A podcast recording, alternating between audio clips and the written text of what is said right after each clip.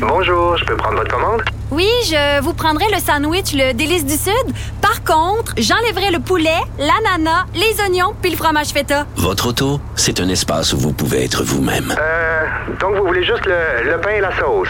Oui, monsieur. Elle mérite d'être bien protégée. Et vous méritez d'être bien accompagné. Trouvez la protection la mieux adaptée à votre auto avec Desjardins Assurance et obtenez une soumission en quelques clics sur desjardins.com.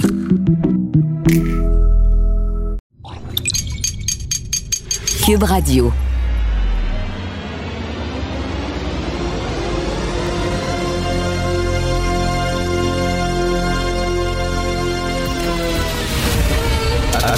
Attention, cette émission est laissée à la discrétion de l'auditeur. Les propos et les opinions tenues lors des deux prochaines heures peuvent choquer. Peuvent choquer.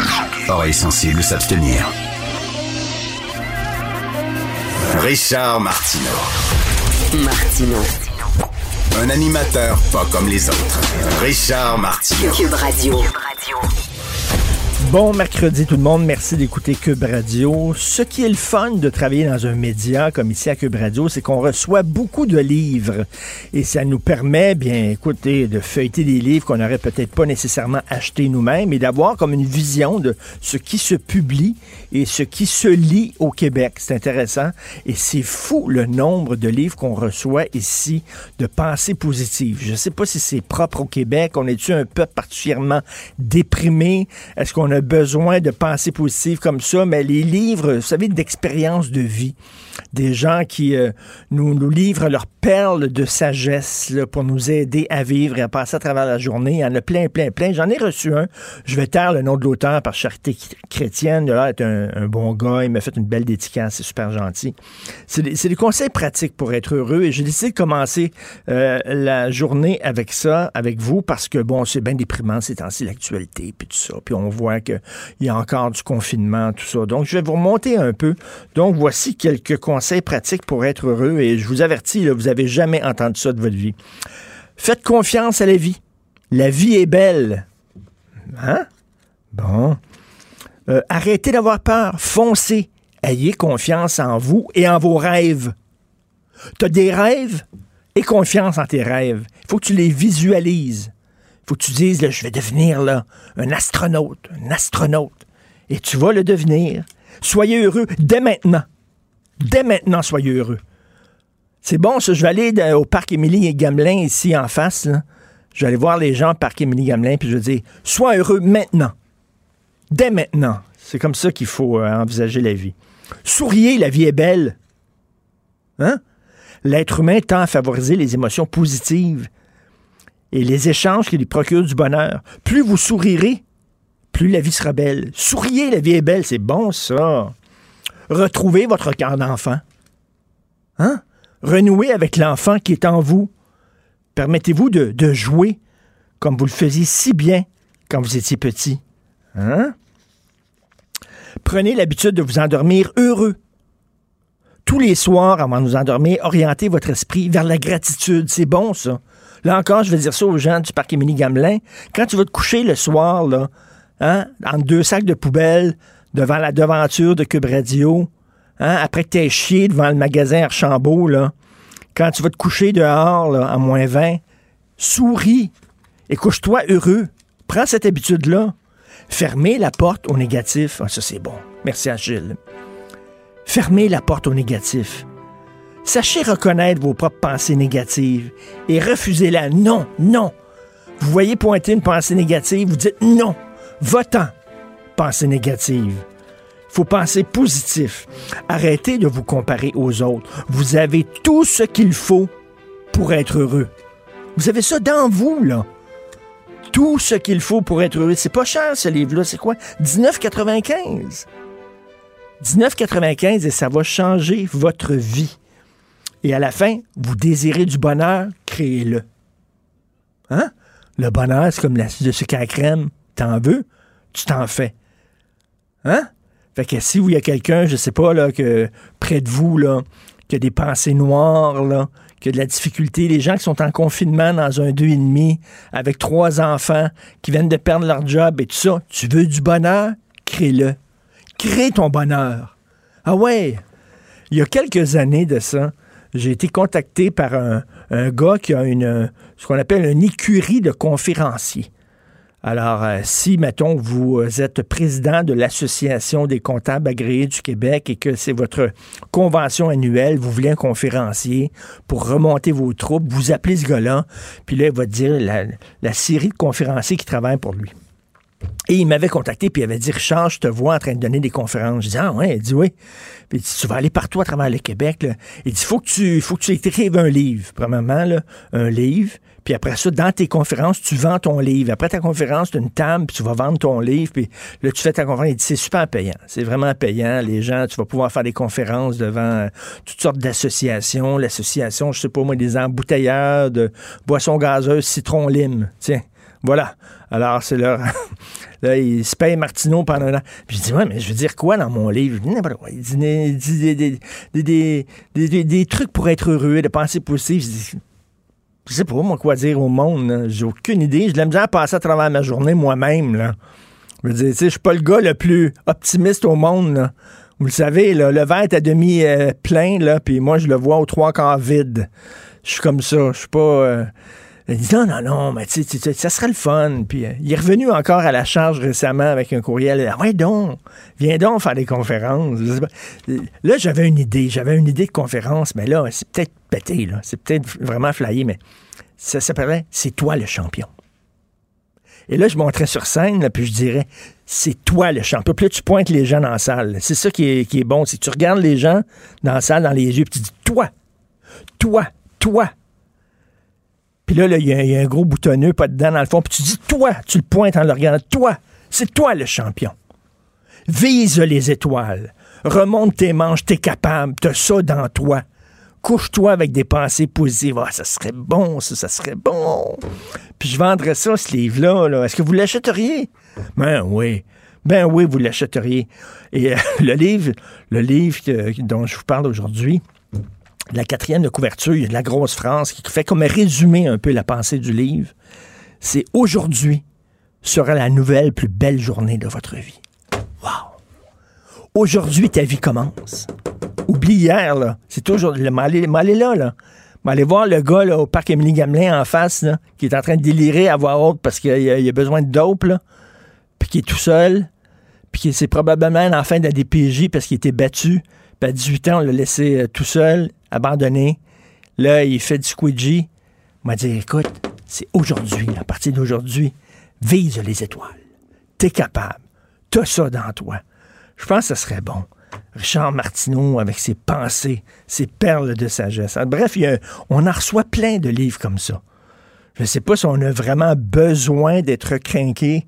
On est vraiment down hein, au Québec, mais bref, voilà, des perles de sagesse juste pour vous, pour passer à travers les deux heures qui suivent. Vous écoutez Martineau. J'accepte avec, euh, avec fierté la direction, les commandes. Non, non, pas les commandes. Votre maison, c'est un espace où vous pouvez être vous-même. J'accepte d'être l'entraîneur-chef des Orignaux Atomes 2B de l'école. Mon amour, moins fort, la petite dame. Ah, excuse, excuse. Tu parles à qui? Elle mérite d'être bien protégée et vous méritez d'être bien accompagné. Trouvez la protection la mieux adaptée à votre maison avec Desjardins Assurance et obtenez une soumission en quelques clics sur desjardins.com. Joignez-vous à la discussion. Appelez ou textez le 187 Cube Radio 1877 827 2346. Le, le, commentaire de Félix Séguin, un journaliste d'enquête pas comme les autres. Félix, ça commence à sentir Noël quand Télé-Québec présente sa programmation de ciné-cadeau. Là, tu dis, ça sent les fêtes. Alors là, ils ont annoncé ça hier. Il va y avoir des Astérix, les 12 travaux d'Astérix. Il va y avoir des Lucky Luke, ciné-cadeau. Ah bon. Je, suis pas sûr que ça se vient vieilli, cela hein? euh, je regarde les Astérix puis les Lucky Luke, puis euh, je, je, sais-tu quoi? Il y en a quelques-uns, je comprends bien. Euh, l'humour est toujours là, l'humour est toujours là, mais mon Dieu que le film euh, lui-même... Ça vieillit, ça vieillit mal, c'est... Vraiment, tu montres ça à tes enfants et tu dis What is that? Bon, tu veux nous parler de Trump qui se sert d'élection Canada? Oui, puis je vais te faire un autre parallèle entre Trump et Sacha Baron Cohen. Regarde-moi bien aller. Alors oui, euh, tout ça, cette histoire-là commence quand quand euh, M. Trump a commencé gens à s'attaquer au système euh, euh, électronique de comptage des votes, des comptages dans le scrutin qui sont fournis par l'entreprise Dominion.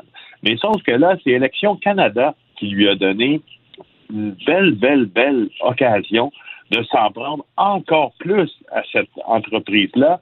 Euh, Élection Canada a jugé bon de faire une mise au point. Hein, il y a euh, quelques jours, lundi, en disant qu'elle n'utilise pas les systèmes de vote Dominion, comme aux États-Unis, mais plutôt des bulletins de vote papier qui sont comptés à la main devant les représentants du candidat et Élection Canada ajoute qu'en 100 ans, l'organisme n'a jamais utilisé de machine à voter ni de machine pour compter des votes. Alors, ça, c'est le oh. tweet. Hey, t'imagines de l'autre côté de la frontière, qu'est-ce que Donald Trump fait avec ça? Alors, sur son compte Twitter, en, en partageant le tweet d'Élection Canada, il dit ça dit tout. Ça ben- dit tout en voulant dire voilà, c'est comme ça que ça devrait se passer. Donc, inversement, sans dire chez nous, ça s'est mal passé. Hein? Tu vois ce qu'il dit? Euh, et, nous, et nous, Félix, tu sais que nous, euh, Élection Canada, a raison, parce que nous autres, on utilise toujours les meilleurs systèmes disponibles sur le marché. Regarde la façon dont on paye nos fonctionnaires au fédéral. on a choisi le meilleur système de paix au monde. Tu comprends? Un modèle. Ben, un modèle, et justement, quand et, dans ce modèle-là, pour même pour que se débarrasser d'un modèle défectueux, il faut qu'on consulte. Alors, c'est une, c'est une démocratie d'une grandeur incommensurable avec ses défauts incommensurables, justement, euh, et avec sa lourdeur incommensurable aussi. Et là, regarde bien, c'est là où, où, euh, je veux euh, m'en aller avec, avec cette affaire-là. Et ça, ça me, ça me rebute et ça me heurte. Euh, quelques heures avant de, de, de, de commettre ce tweet-là sur Élection Canada, en disant que le système sûrement était bien mieux, en laissant entendre que le système était mieux ici, et, et, et Donald Trump a limogé son directeur de l'Agence de cybersécurité et de sécurité des, infrastructures qui supervisait euh, le déroulement du scrutin. Euh, et c'est lui qui est en charge de, superviser à ce que ça aille bien. il a rejeté les allégations de fraude du président.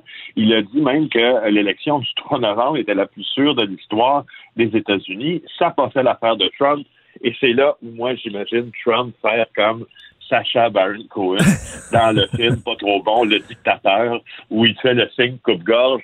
Hein, il, il se rappelle dans ce film pas très pas très bon, mais très drôle quand même.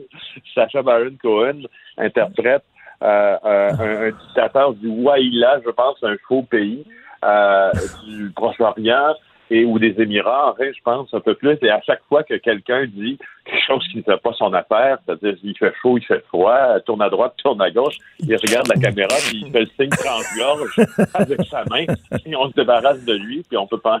Alors, j'avais l'image de Trump en dictateur. Quand, euh, oui, oui, oui. Et c'est très drôle qu'il dise, écoutez, si le Canada utilise ce système-là, c'est parce qu'il est bon, parce que Dieu sait que le Canada, on utilise seulement que les meilleurs systèmes sur le marché. Et que tu veux nous parler de l'OIF. J'adore parler de l'OIF. Ben J'aime ça. Euh, euh, mon, mon, collègue euh, Alexandre Robillard du bureau d'enquête est devenu un spécialiste de l'organisation de, de, de la francophonie, internationale de la francophonie. Il faut parler du licenciement d'une vingtaine d'employés. C'est la secrétaire générale d'organisation qui, qui a fait une restructuration. En fait, elle s'appelle Louise Moussi Kiwabo et euh, ce qu'elle a fait, et il se passe toujours des trucs incroyables dans cette organisation-là. Elle a fait cette restructuration. Donc, il y a une vingtaine, euh, 22 travailleurs qui vont perdre leur boulot. Par contre, elle a profité justement euh, du brassage de cartes pour favoriser euh, sa garde rapprochée en leur offrant des voitures avec chauffeur. ça peut pas. Ça se peut pas. après l'épisode de l'eau chaude. Le shed. de l'eau chaude euh, de Michael Jean, voici que euh, Madame euh, Mushikiwabo, ben, commence, on dirait, à, se comporter euh, de manière un peu douteuse. Non, non, mais c'est des, c'est, des organismes bidons. Tu te demandes à quoi ça sert véritablement, qui ont des gonzillions de dollars. Et là, ça se ramasse dans des beaux appartements avec des petits fours. On se souvient de Madame, Madame euh, Michael Jean qui voulait aussi avoir un piano à queue dans son appartement parce qu'elle dit on reçoit des gens. C'est ça, on reçoit des gens du Ghana, du Gabon qui viennent discuter de la francophonie, puis ça jase et tout ça. Et ça, ça, roule carrosse avec euh, l'argent des contribuables. Et tu te demandes à quoi ça sert. Moi, l'affaire qui me fait le plus rire, Félix, c'est les jeux de la francophonie. Comme si les Français couraient différemment que les Anglais. Il y a les Jeux de la francophonie. Pourquoi rien que... les francophones courent différemment que les anglophones. J'ai aucune idée. On a déjà les Jeux olympiques. En tout cas, c'est n'importe quoi. tu vois, j'ai le même rapport avec les Jeux euh, que toi, euh, que tu as avec euh, les Jeux de la francophonie, avec les Jeux du Commonwealth. Ben oui. Bon, parce que c'est pas parce qu'on est sous les vides d'un Commonwealth que, quelqu'un court différemment que la personne de, de République centrafricaine. Alors, alors je ne ben vois pas. Mais quand tu parles de rouler carrosse, l'expression est vraiment juste, hein, parce que euh, dans le rapport de KPMG sur euh, l'OIS, ce qu'on disait, c'est qu'il y avait une, une proportion du nombre d'employés administratifs. Je suis désolé de rire en te le disant, mais pour une organisation dont on entend rarement parler de ce côté ici de l'Atlantique aussi, et qui, euh, qui, qui de, de l'aveu même de ceux qui en font partie, pour certains, est une occasion d'aller euh, déguster des petits fours chez la secrétaire générale. Il y avait 33 secrétaires de direction, ben 22 assistantes de gestion. Ben voyons donc. Mais pourquoi? Et, euh, et, là, on, a engagé, on avait engagé trop de jardiniers. Exemple, tu sais, je veux dire, euh, un, jardinier, c'est très noble. Puis c'est un, un jardinier, pourquoi un jardinier pour l'Office international de la francophonie? Ben, pour entretenir les locaux, mais tu sais, en même temps, tu dis, euh, tu dis avec cet argent, parce qu'on s'est financé, entre autres, évidemment, par le Canada, mais par tous les pays francophones, l'OIS, euh, est-ce que en période de restructuration, c'est important, est-ce que c'est de donner des contrats euh, euh de, aux jardiniers? Tu sais, je voudrais pas perdre de remploi, c'est pas ce que je dis, mais il y a l'impression d'une mauvaise priorisation dans ben cet organisme-là. Puis rappelons que euh, le, le, scandale presque de Michael Jean, puis tu sais, t'en as parlé, euh, ça va amener les gouvernements à réclamer de la transparence.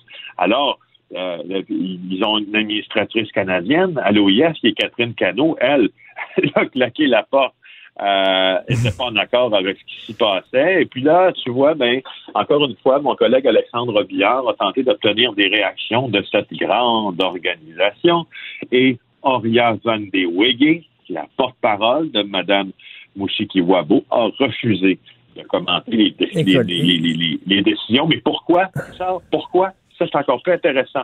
Elle dit, nous constatons que vous avez accès à toute la documentation nécessaire et ne souhaitons pas rentrer dans une spirale Mais c'est comme, c'est comme les, c'est comme gouverneur général ou lieutenant-gouverneur général. On se souvient de, de Lise Thibault, là, euh, qui dépensait, euh, puis qui, nous a valu d'ailleurs le gag le plus court de l'histoire de l'humour au Québec, mais le plus drôle, c'était RBO qui montrait Lise Thibault en fauteuil roulant, qui disait Je marche peut-être pas, mais je roule en tabarnak. Je sais pas si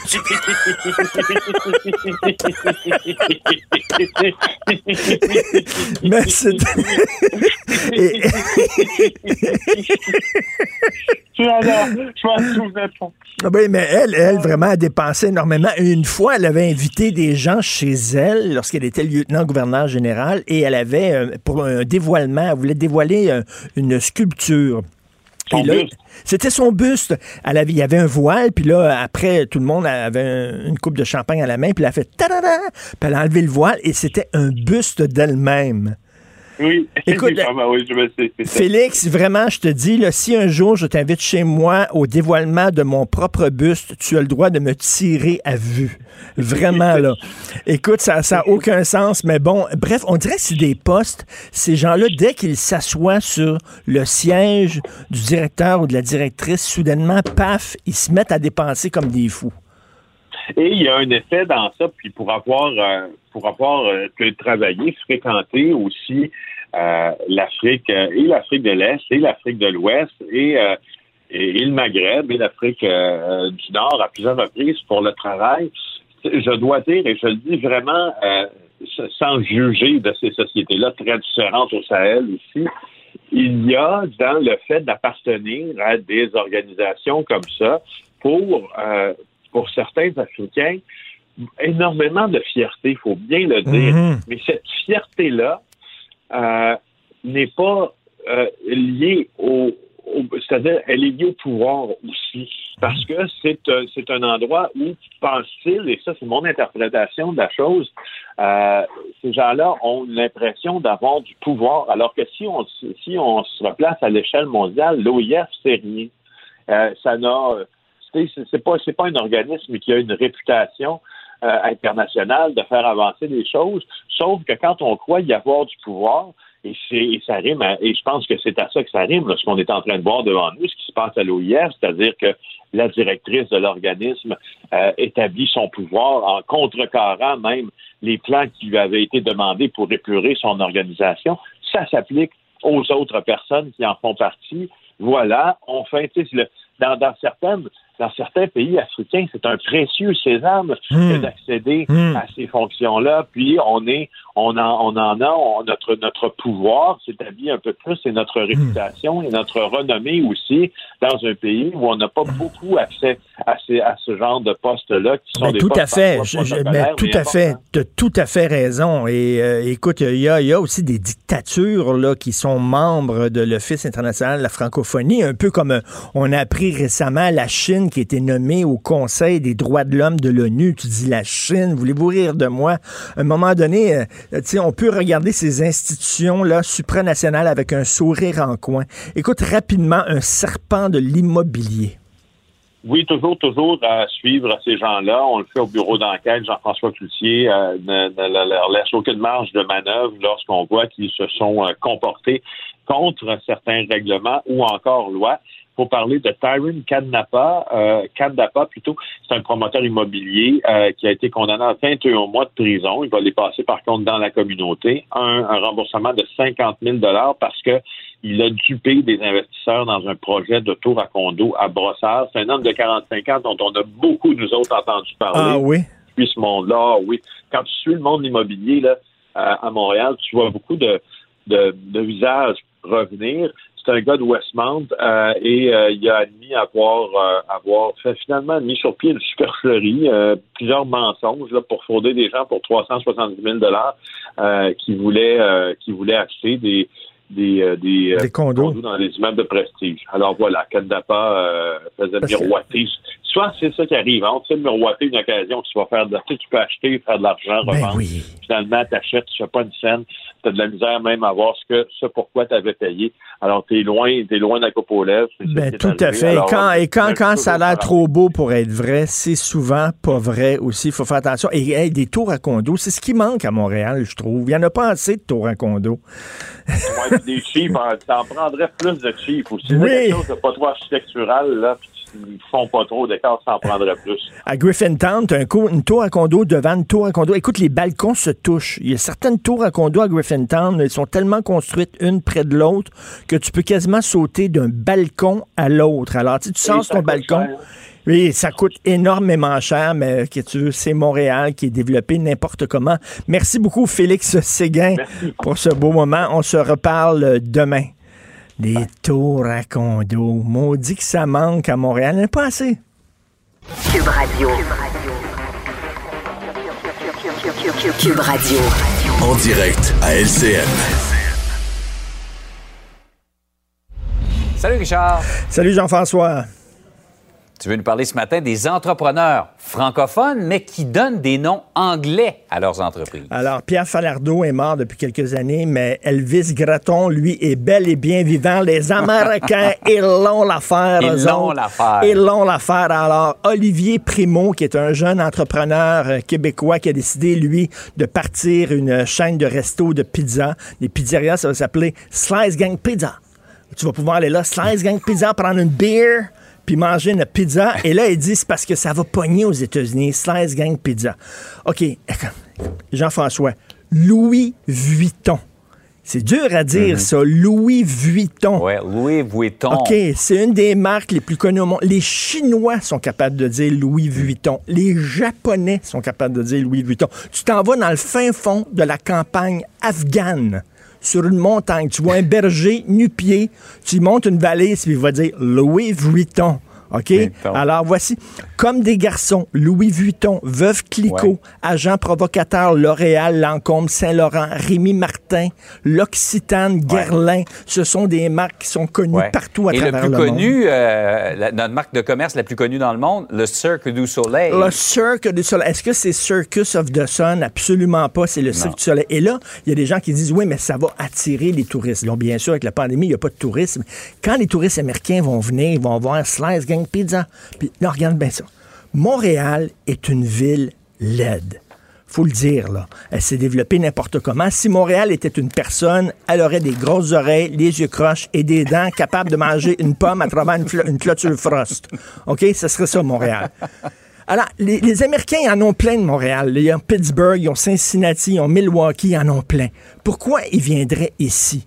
Dans une autre ville laide, c'est parce qu'il y a le côté francophone.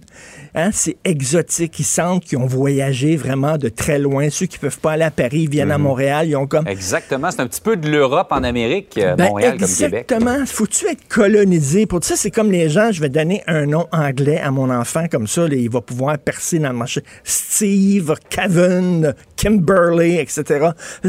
Soyons fiers de qui nous sommes. Et je trouve Oliver, il devrait changer son nom pour Oliver. Olivier Primo, s'il veut, parce que les gens vont dire Olivier, c'est difficile à dire. Donc, Oliver à Slice Gang Pizza on se tire dans le pied. C'est- vraiment c'est épouvantable, d'une tristesse. Par ailleurs, Aaron O'Toole, chef conservateur, veut que Justin Trudeau interdise à Huawei de participer à l'installation du fameux réseau 5G. Oui, le réseau 5G, c'est bientôt, on va installer ça. Il y a des gens qui croient que ça affaiblit notre système immunitaire, c'est n'importe quoi. Ça va nous permettre d'avoir accès à un Internet de très, très haute vitesse. Tu vas juste penser à un site web, puis il va quasiment apparaître euh, tout de suite à ton ordinateur. Bon, alors là, bien sûr, ça va être un vaste chantier. Beaucoup d'entreprises, ça va être un Klondike qui veulent participer à ça. Et Aaron O'Toole dit pourquoi on permettrait à Huawei de participer à ça? Parce que, bon, c'est un géant chinois. Et la Chine, on le sait, fait de l'espionnage industriel à très grande échelle, se fout totalement des lois de propriété intellectuelle, des brevets, des copyrights. Alors, elle dit pourquoi on permettrait à la Chine de faire des affaires d'or au Canada alors que c'est un pays brigand? Et je trouve que c'est une bonne question. Donc, il a demandé à Justin Trudeau de le dire haut et fort qu'on va interdire à Huawei de participer. Monsieur Trudeau veut pas encore s'impliquer là-dedans, Ouais. veut pas se prononcer. C'est compliqué avec ça. la Chine par les temps qui courent, avec l'affaire de Meng Wanzhou, là, Ben la dirigeante ça. de Huawei. Une justement. dirigeante de Huawei qui était arrêtée à Vancouver, qui attend son extradition aux États-Unis. Et elle, pendant ce temps-là, hein, elle est arrêtée, mais je m'excuse, mais elle est dans une belle maison luxueuse à Vancouver, alors qu'il y a deux Canadiens qui ont été arrêtés par la Chine en, mesure de rétaliation, finalement, parce qu'ils n'étaient pas contents que le Canada arrête Mme euh, Wanzhou. Donc, eux autres, ils ont décidé d'arrêter deux Canadiens qui sont là depuis 700 jours dans une geôle en Chine sous des conditions épouvantables. Et là, on se souvient que le Canada dit peut-être qu'on accepterait comme... euh, On, accorderait l'asile politique à des euh, militants pro-démocratie de Hong Kong. Et là, il y a l'ambassadeur chinois au Canada qui a dit, je vous rappelle que 300 000 Canadiens qui vivent à Hong Kong. Et ça, Jean-François, c'est une menace. En disant, si vous euh, acceptez chez vous des militants pro-démocratie de Hong Kong, nous autres, on pourra peut-être emprisonner certains Canadiens. Pourquoi on ferait affaire avec un pays comme ça? Il est temps qu'on se tienne debout devant la Chine. Bravo, M. O'Toole, et on espère que M. Justin Trudeau va retrouver sa colonne vertébrale qui est perdue, peut-être en dessous de son lit, peut-être en, en dessous d'une table ou quelque chose comme ça. Richard, passe une belle journée. Have a nice day. Thank you. Bonjour, je peux prendre votre commande? Oui, je vous prendrai le sandwich, le délice du Sud. Par contre, j'enlèverai le poulet, l'ananas, les oignons puis le fromage feta. Votre auto, c'est un espace où vous pouvez être vous-même. Euh, donc vous voulez juste le, le pain et la sauce? Oui, monsieur. Elle mérite d'être bien protégée. Et vous méritez d'être bien accompagné. Trouvez la protection la mieux adaptée à votre auto avec Desjardins Assurance et obtenez une soumission en quelques clics sur desjardins.com. Ben oui, on le sait. Martineau, ça n'a pas de bon sens comme il est bon. Vous écoutez Martineau. Cube Radio. Le, le commentaire de Michel Girard. Une vision des finances pas comme les autres. Alors, nous parlons avec l'excellent Michel Girard, chroniqueur de la section argent du Journal de Montréal, Journal de Québec, qui coanime avec Yves Daou le balado Mêlez-vous de vos affaires que vous pouvez retrouver tous les vendredis dans la bibliothèque balado du site Cube. Michel, euh, des entrepreneurs francophones comme euh, le champion Olivier Primo qui donne des noms anglais, en- anglais à leurs entreprises, est-ce que ça te déprime?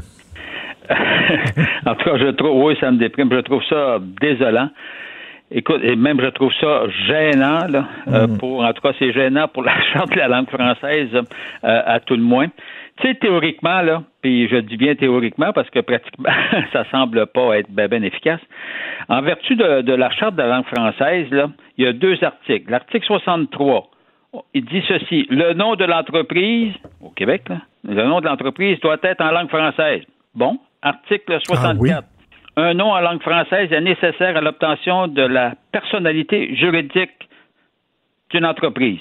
Alors là, manifestement, évidemment, il y a tout un lot, des dizaines, des dizaines, sinon des centaines, d'entrepreneurs québécois qui enregistrent leur entreprise strictement sous une appellation anglophone. Mais comment ça se fait qu'ils ont le droit?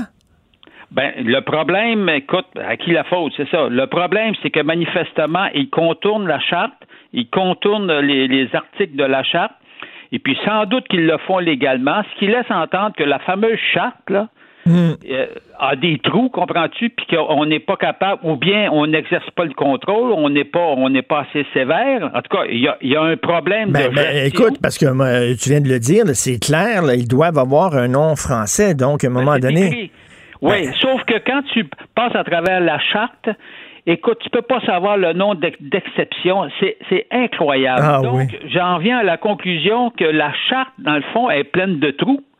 Et puis, euh, donc, tu peux la contourner parce qu'écoute, si des entreprises n'utilisent qu'une appellation anglophone, alors que la charte, théoriquement, te l'interdit, c'est parce qu'il y a un problème à quelque part. Puis je suis persuadé que c'est que, que ils ont respecté la, la ils ont respecté comprends-tu euh, je sais pas moi la- la- la- l'application les règles d'application. J'ose croire que c'est ça. Je pense pas qu'une compagnie un entrepreneur va faire exprès pour se faire poursuivre puis ensuite euh, euh, se retrouver sur la sur la sellette. Fait que finalement, Alors, notre charte, là, de la langue française, c'est un minou dégriffé, là. Ben oui, mais effectivement. Non, non, mais ça, ça, ça ne fonctionne pas. Or, euh, et puis, par ailleurs, moi, ce que moi, ce qui me désole, c'est de, voir que des entrepreneurs pensent qu'en utilisant strictement une appellation anglophone, ça va leur permettre, comprends-tu, de, de, de, de percer à travers le, le monde et puis de développer une future multinationale, de devenir riche parce que c'est l'objectif initial, euh, etc. Regarde bien, là, je le rappelle dans ma chronique d'aujourd'hui, tu as des entreprises, Bombardier, c'est un nom francophone. Ben oui. Tu sais, Bombardier, évidemment, ces dernières années a connu des difficultés, mais Bombardier, là, pendant 40 ans, 50 ans, là, c'est une multinationale renommée à travers le monde dans le secteur aéronautique et dans le transport par train. Donc, Couche-tard? c'est un nom francophone, c'est le produit qui compte, c'est, euh, comprends-tu, c'est, Ben- le produit ou le, ou le service? Ben écoute, Michel, là, dans, dans le milieu de la mode, le L'Oréal, Lancôme, Saint-Laurent, euh, le, le- Ben oui. le- cognac Rémy Martin, Guerlain, l'Occitane, Veuve Clicquot, c'est connu partout à Ben travers oui. le monde. C'est difficile à Ben prononcer oui, c'est, pour un... c'est- c'est- c'est ça. Renault vend ses voitures partout dans le monde. Ben oui. Alors, tu sais, Cascade, Cascade, une entreprise, tu plus québécois que Cascade? À travers le, c'est réparti à travers le monde. Ils ont des filiales partout. Couche-tard, Couche-Tard. Couche-tard. S'entends-tu qu'il est pogné pour un petit pain? Il s'appelle pas Sleep Plate? Non, mais c'est non, non, mais c'est ça, comprends-tu? Alors, c'est pas, ça n'a pas empêché Couche-Tard de percer le, le monde.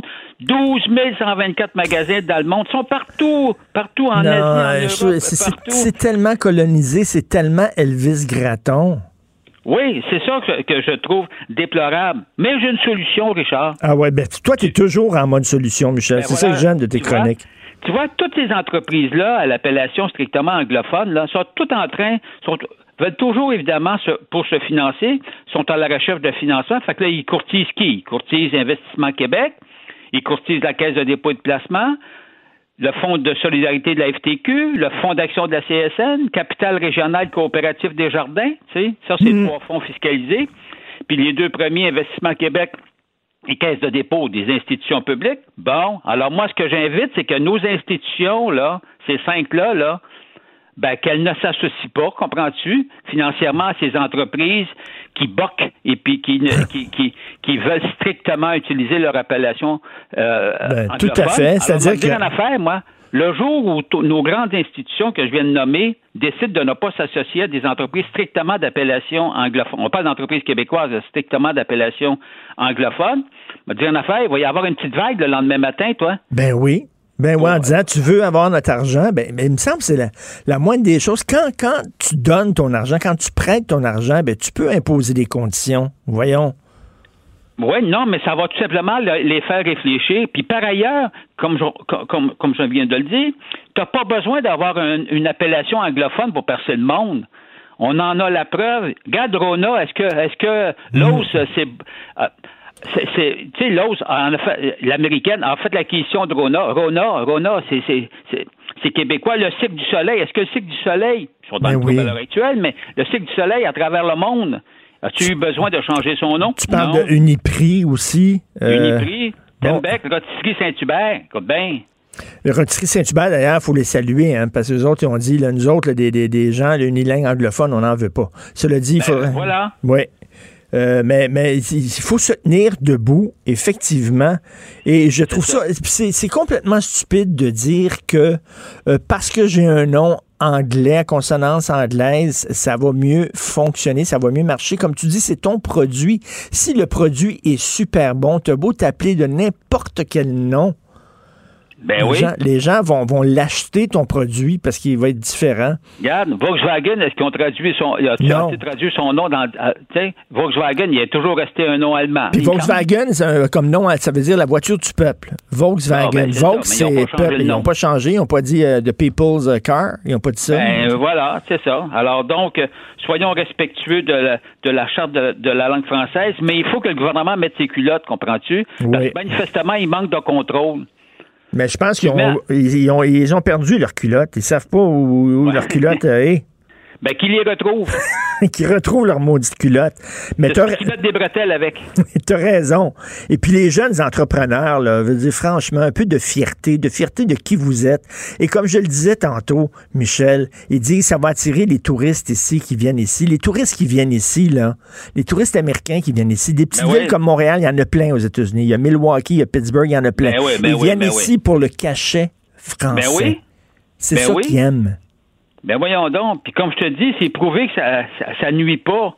Regarde, ce qui est important, c'est, le type de produit et de service que tu rends, son originalité, son utilité, sa mise en marché, puis son prix concurrentiel. Ben oui, puis le côté exotique, le côté ça les fait voyager, ils vont pas à Paris, ben ils vont à Montréal, puis c'est sais, moi moi être un touriste américain, je préférerais aller à Québec parce qu'à Québec tu as vraiment la saveur ben francophone là. Ben oui, effectivement. Puis c'est ce que les gens recherchent. Les gens qui vont à Paris, penses-tu qu'ils vont à Paris pour. Euh, non, mais pense-y, là. Ben oui. Non, c'est incroyable à voir. mais tu vas-tu à Rome pour euh, retrouver. Euh, ben oui. Rome parce que c'est l'Italie. Ben oui. Ben oui. Ah, c'est incroyable. Maudit des fois qu'on se tire dans le pied. Merci beaucoup, Michel. Tu es toujours en mode solution. C'est agréable, Michel Gérard. On se reparle demain. Salut. Salut. Gilles Le où, quand, comment, qui, pourquoi ne s'applique pas? Sa ricanade. Parle, parle, parle, genre, genre, genre. Gilles C'est ça qu'il manque tellement en matière de journalisme et d'information. Voici le commentaire de Gilles Proulx.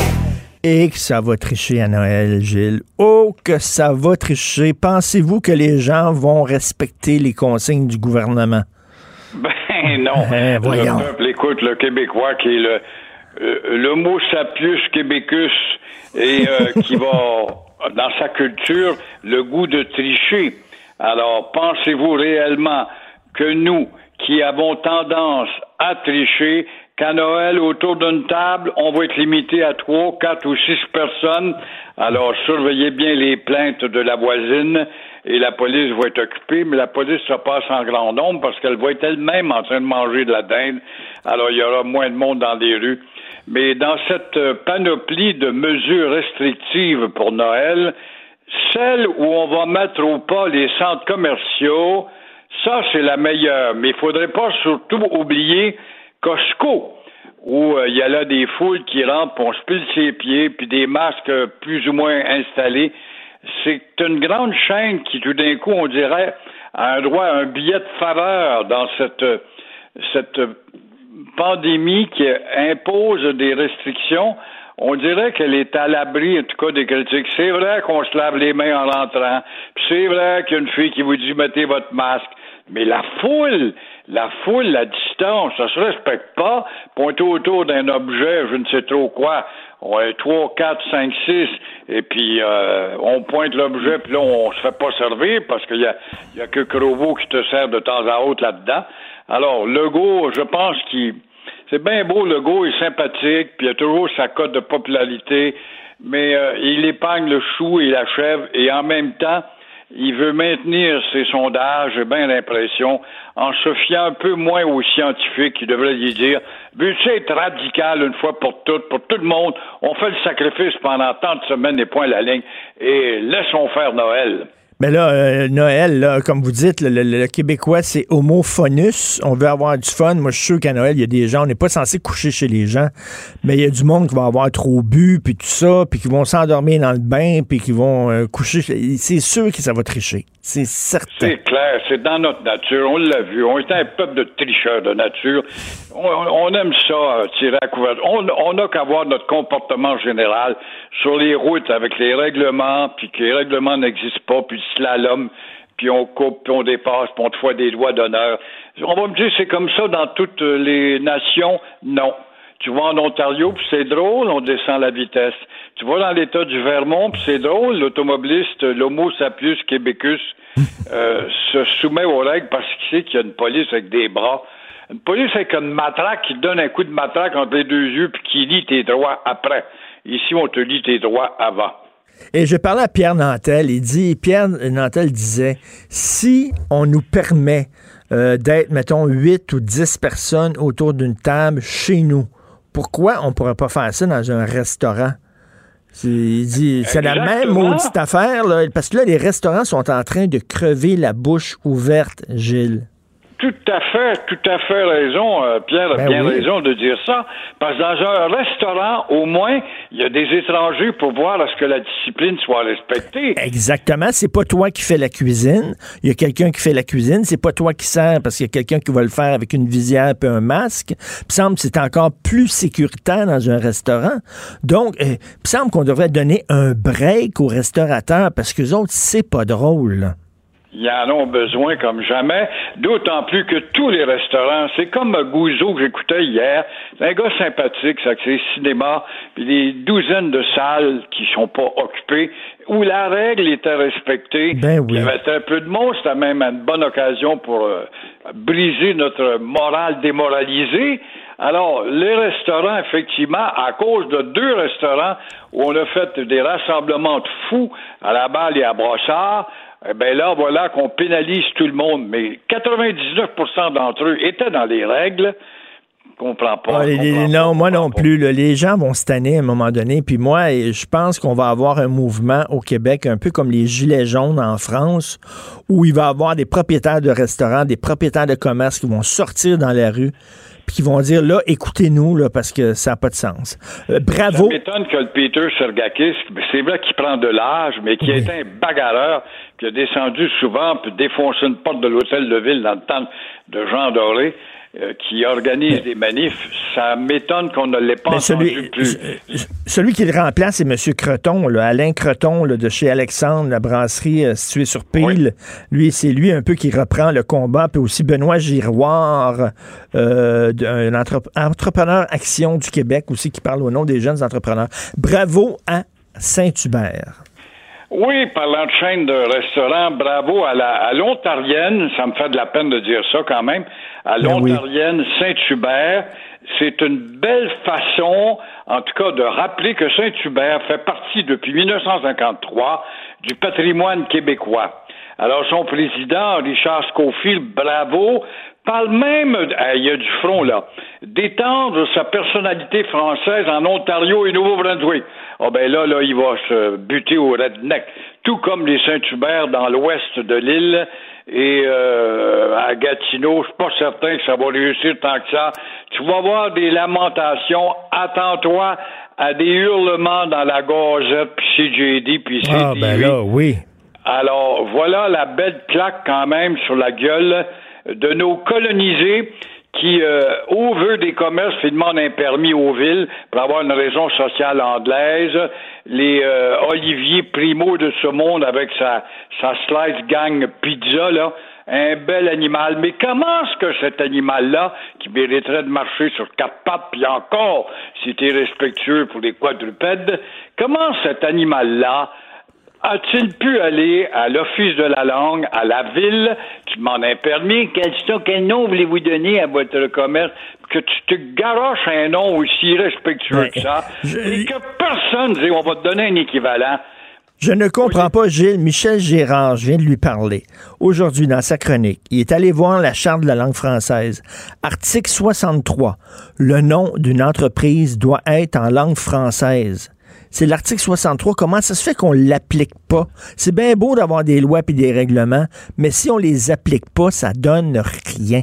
La maudite charte d'abus, encore la maudite charte d'abus, ça fait une atteinte à la liberté. Richard, moi je te mens pas, euh, j'ai dû porter plainte euh, 100 fois, 100 fois là depuis euh, depuis les années 90. Et euh, depuis dix ans, là, il y en avait des effrontés sur la rue Notre-Dame, près de Trois-Heures. Pas un maudit mot de français, rien, même pas pour les heures d'ouverture.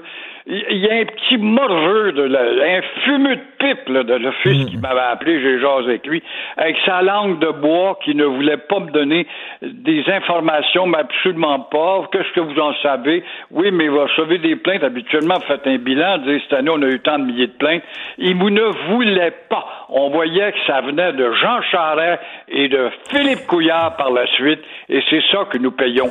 Mais quand tu vois un baveux, un maudit baveux comme ce gars-là, là, ce beau moineau qui s'appelle euh, Olivier, il doit se faire appeler Oliver, Oliver. Primo, qui est allé voir quelque part quand même un, un, un, gars avec sa pipe pour dire je vais avoir un permis puis je vais appeler ça comme ça. Comment ça, on l'a laissé? Oliver Prime, Prime Rib. C'est comme ça qu'il devrait s'appeler. Oliver Prime Rib. Mais heureusement, heureusement, Gilles, on a, on a l'Organisation internationale de la francophonie pour protéger le français à travers le monde. Heureusement. Oh, oui.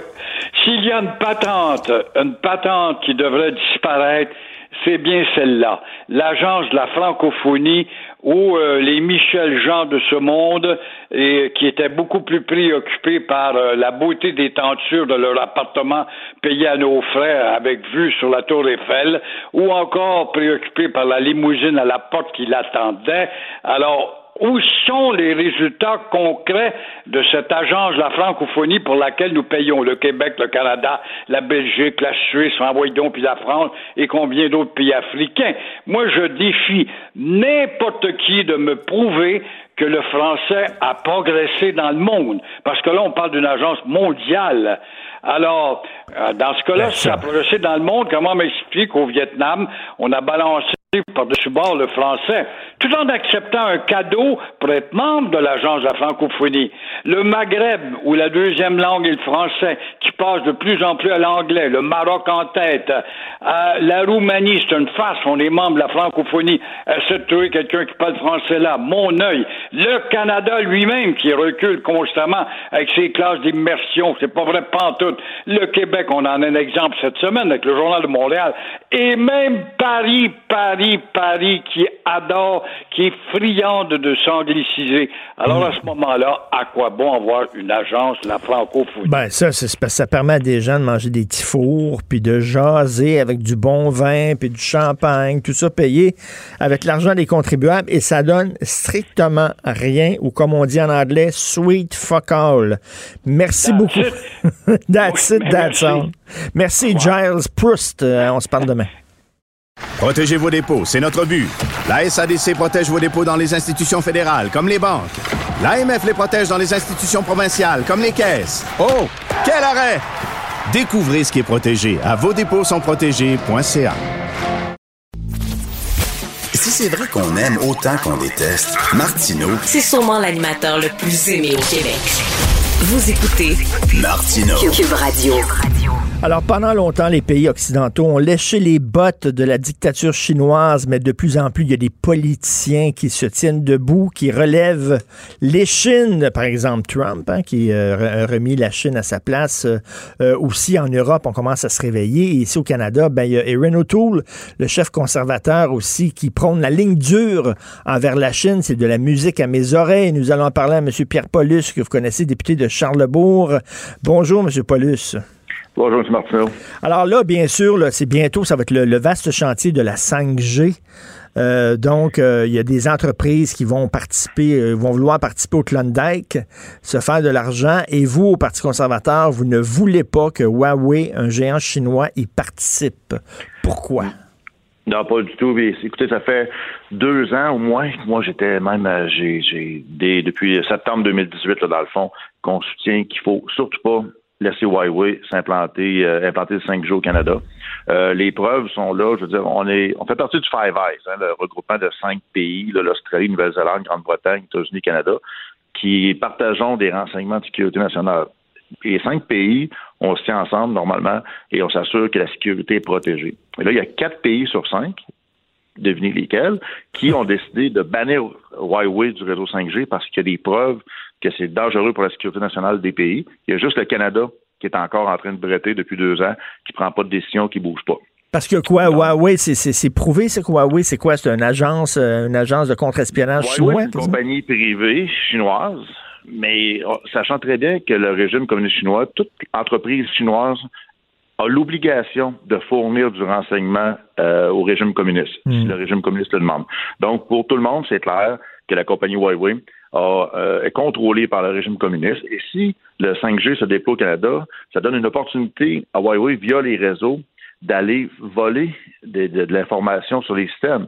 Euh, on a déjà des preuves aussi de propriété intellectuelle qui ont été volées par la Chine. Si en plus on leur donne un réseau pour leur permettre de, de, de, rentrer chez, nos- chez nous, ben, je veux dire, c'est comme ouvrir la porte carrément à euh, au niveau euh, du vol, puis c'est tout.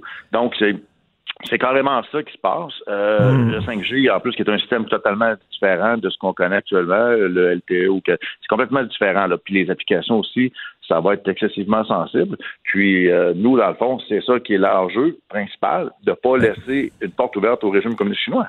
Eh bien, il n'y a pas vraiment d'entreprises privées en Chine. Finalement, ils sont tous plus ou moins euh, gérés par, euh, administrés, encadrés par le gouvernement. là. Euh, ben absolument. Écoutez, elles sont, sont privées, mais sous contrôle du régime. Si le régime décide de, euh, de, de prendre des renseignements, ils n'ont pas le choix de le faire. Et là, même en plus, récemment, vous avez vu cet été, là, Hong Kong, la nouvelle loi de sécurité de Hong Kong, qui Hong Kong était à part, hein, vous savez, depuis l'époque, euh, c'était sous britannique. Ben en oui. 97, c'était rétrocédé à la Chine. Par contre, il y a une entente de laisser Hong Kong à part. Donc, il y a la bourse d'Hong Kong et plusieurs entreprises, même beaucoup d'entreprises canadiennes implantées là-bas. Mais là, actuellement, le régime communiste chinois a décidé de passer une loi de sécurité nationale. Ils sont en train de prendre le takeover complètement et tout, tout enlever, là, de tout, je veux dire, de- le, le régime communiste contrôle totalement Hong Kong et même ça devient problématique même pour les entreprises canadiennes qui sont là. Parce qu'encore une fois. Ben oui, parce que lorsqu'on entend l'ambassadeur de Chine euh, au Canada euh, dire si jamais vous euh, accordez l'asile politique aux manifestants pro-démocratie de Hong Kong, là, parce que les autres, ils risquent leur vie, peut-être qu'ils vont vouloir quitter Hong Kong et venir s'établir euh, au Canada. Si vous faites ça, rappelez-vous qu'il y a 300 000 Canadiens qui vivent à Hong Kong. Je suis désolé, M. Paulus, mais ça, c'est une menace. Absolument. Puis c'est euh, totalement inacceptable. Euh, même moi, je fais partie du comité Canada-Chine, euh, Chambre des communes. On a, on a soumis un communiqué de presse une passée pour dénoncer l'attitude de, de l'ambassadeur chinois ici au Canada, que ça n'a aucun sens de menacer comme ça là, des Ben, ça n'a pas de Canadiens, sens. Qui sont qui sont à Hong Kong. Euh, non, et puis ce qui se passe actuellement avec le régime communiste, c'est très grave. Et c'est pour ça qu'on a une motion qui a été déposée hier en chambre euh, par mon collègue Michael Chung, que j'appuie euh, à la Chambre des communes, dont notre, notre chef Erin a parlé hier en conférence de presse. On a, on a fait des, des débats toute la journée hier. On demande vraiment au gouvernement Trudeau de prendre action, d'avoir une politique étrangère claire face à la Chine et de donner sa réponse finale d'ici 30 jours concernant Huawei. Là, c'est assez. Là, OK, vous leur, vous leur donnez 30, 30, jours à Justin Trudeau et son gouvernement de dire euh, est-ce qu'il va permettre ou pas euh, à Huawei de profiter, c'est ça, du, du Klondike, du 5G. Mais ça se peut-tu? Je me fais, mettons, l'avocat du diable, M. Paulus. Ça se peut-tu? Parce qu'on sait que la diplomatie internationale, c'est underground. On ne sait pas vraiment ce qui se passe. Ça se peut-tu que M. Trudeau ne veut pas trop critiquer la Chine parce qu'il y a deux Canadiens, les deux Michael, qui sont détenus là-bas, puis il a peur pour leur sécurité si jamais ils lèvent la voix contre les Chinois? Ça se peut-tu, ça? Ben, c'est sûr que c'est un enjeu. Les deux Michael, ça fait plus de 400 jours qu'ils sont détenus illégalement en Chine. Euh, le gouvernement tente, ou j'espère tente par tous les moyens possibles de les faire libérer. C'est l'enjeu. Mais il reste qu'à un moment donné, on a aussi à protéger les intérêts nationaux du Canada. Euh, je veux dire, on parle de, de, on parle pas juste d'argent, on parle de sécurité nationale, de, de, c'est énorme ce qui se passe actuellement. Et en plus, le régime communiste chinois fait des opérations. L'autre, en dehors de, de Huawei, il y a également des opérations d'influence des services euh, secrets chinois qui se passent au Canada actuellement. Et c'est documenté, même les services de renseignement du Canada l'ont démontré, que les Chinois sont ici, chez nous, au Canada, influencent les Canadiens chinois qui sont ici, leur font peur. Et même, en tout cas, il y, a énormément de choses qui se passent. Là, à un moment donné, oui, Justin Trudeau euh, est pris avec les deux Michael qui sont là-bas, mais de l'autre côté, euh, les enjeux sont majeurs chez nous aussi. Donc, Mais est-ce qu'on peut, on peut, est-ce qu'on peut se permettre de, de, de, tourner le dos au marché chinois? Je comprends qu'il y, a un côté euh, de, de morale, d'éthique, de défense de nos valeurs, et c'est tout en votre honneur au Parti conservateur de venir debout devant la Chine. En même temps, il faut pas se mettre la tête dans le sable. C'est un gros, gros, gros marché. Là. Puis si on commence à fâcher les Chinois, ben ils vont nous, euh, ils vont nous serrer à vis. Là. Ben, c'est ça la question. Puis je j'ai fait un discours hier, j'ai mentionné en chambre justement la comme pays, on se sent grand parce que le territoire est grand, mais en population, on est tout petit. Là. On est 38 millions. Là. Euh, on n'est pas énorme dans l'équation mondiale, surtout vis-à-vis de la Chine. Par contre, on a une décision à prendre. Est-ce qu'on a un courage? Est-ce qu'on est capable de trouver une façon de, de, limiter nos affaires avec la Chine, de, s'unir, surtout s'unir avec les autres pays occidentaux. Là. À un moment donné, il faut que les pays se tiennent, parce que si on laisse la Chine continuer comme ça, à un moment donné, même les États-Unis, euh, tout le monde va être menacé de façon économique, surtout. Et c'est, des décisions qui sont à prendre par les pays euh, de démocratie comme le Canada. Mais là, la Chine vient d'être nommée le 13 octobre dernier sur le Conseil des droits de l'homme de l'ONU. Mais quelle farce! J'ai vu votre texte ce matin ben comme, si Dracula devenait le président ben de la Croix-Rouge. ben, euh, c'est vraiment ça. ça, ça fait partie aussi des enjeux internationaux qu'on doit à un moment donné prendre des positions parce que là, on voit qu'il y a des, euh, des influences comme ça qui, qui, qui ne font aucun sens. Euh, les grandes organisations internationales, quand tu vois des pays comme l'Arabie Saoudite ou la Chine qui ont des positions clés, on se dit bon ben là, il se passe quoi là? On a vraiment, vraiment, vraiment un problème. Et ça va prendre une colonne vertébrale à un moment donné puis quitte à avoir peut-être un, coup dans les flancs, accepter d'avoir euh, des contraintes d'un côté, mais de l'autre côté, se tenir debout, puis dire on avance, puis euh, on ne se pas faire. Et j'ai parlé, moi, il y a quelques jours, j'ai discuté avec l'ancien ambassadeur euh, canadien en Chine, puis qui me disait, faut pas se leurrer, c'est un pays, c'est un pays, comment on peut dire ça, boulé? Bully en anglais, là, qui intimide, qui harcèle. C'est un pays qui fait de l'espionnage à très grande échelle, qui se fout des, de, la, de, la, propriété intellectuelle, du copyright, des brevets. Euh, D'ailleurs, euh, Erin O'Toole le dit, là, veut dire, il y a une compagnie euh, canadienne, Nortel, qui s'est faite littéralement voler par les Chinois. Là. Totalement, totalement. Puis euh, la, la, même l'infrastructure, euh, les bâtiments de Nortel, euh, lorsqu'ils ont été récupérés par la Défense nationale, il a fallu qu'ils soient complètement strippés parce qu'il y avait des bugs partout installés par la Chine. Ah oui. C'est ça. il y avait des micros dans les murs et tout, là. Ah, des systèmes de, de, pour faire de l'espionnage. Donc, il a fallu que tout soit arraché au complet pour être avant d'être pris en charge par la défense. Donc, c'est c'est ça notre choix. Là. On a un choix. Est-ce qu'on se ferme les yeux, on dit bon écoutez, on achète c'est gros, euh, on achète du made in China, ça coûte pas cher. Euh, ou ben non, on dit OK, mm. on, prend des mesures. Regarde, j'avais encore euh, hier soir une, présentation par les affaires étrangères sur ce qui se passe au Tibet. Les, on va se dire le Tibet c'est loin là, mais il reste que la, la population tibétaine est complètement a- on, on peut même pas accéder, on peut même pas savoir ce qui se passe. Mais Ben les oui, travailleurs là, du, travail forcé là-bas là, Non, non, il y a des camps de concentration pour les. Il y a un million de personnes qui sont dans les Légaux camps de concentration. Oui, mais comme vous dites, vous faites bien de le dire aussi, euh, on a comme consommateur aussi le choix d'acheter euh, du Made in China ou pas. Écoutez, sur le front de We Charity, qu'est-ce qui se passe avec ça? là? Ben ça, c'est encore euh, complexe parce qu'à chaque fois, le comité des finances est bloqué avec ça. Euh, Pierre Poilievre a fait une proposition de pour négocier avec le gouvernement, mais il y a, y a- un fonds qui, qui doit être excessivement grave parce que dès qu'on prononce le mot We Charity, peu importe dans n'importe quel comité, euh, il y a de l'obstruction par les libéraux. Euh, c'est, c'est, ils veulent cacher, là, ils veulent vraiment cacher ce qui s'est passé là.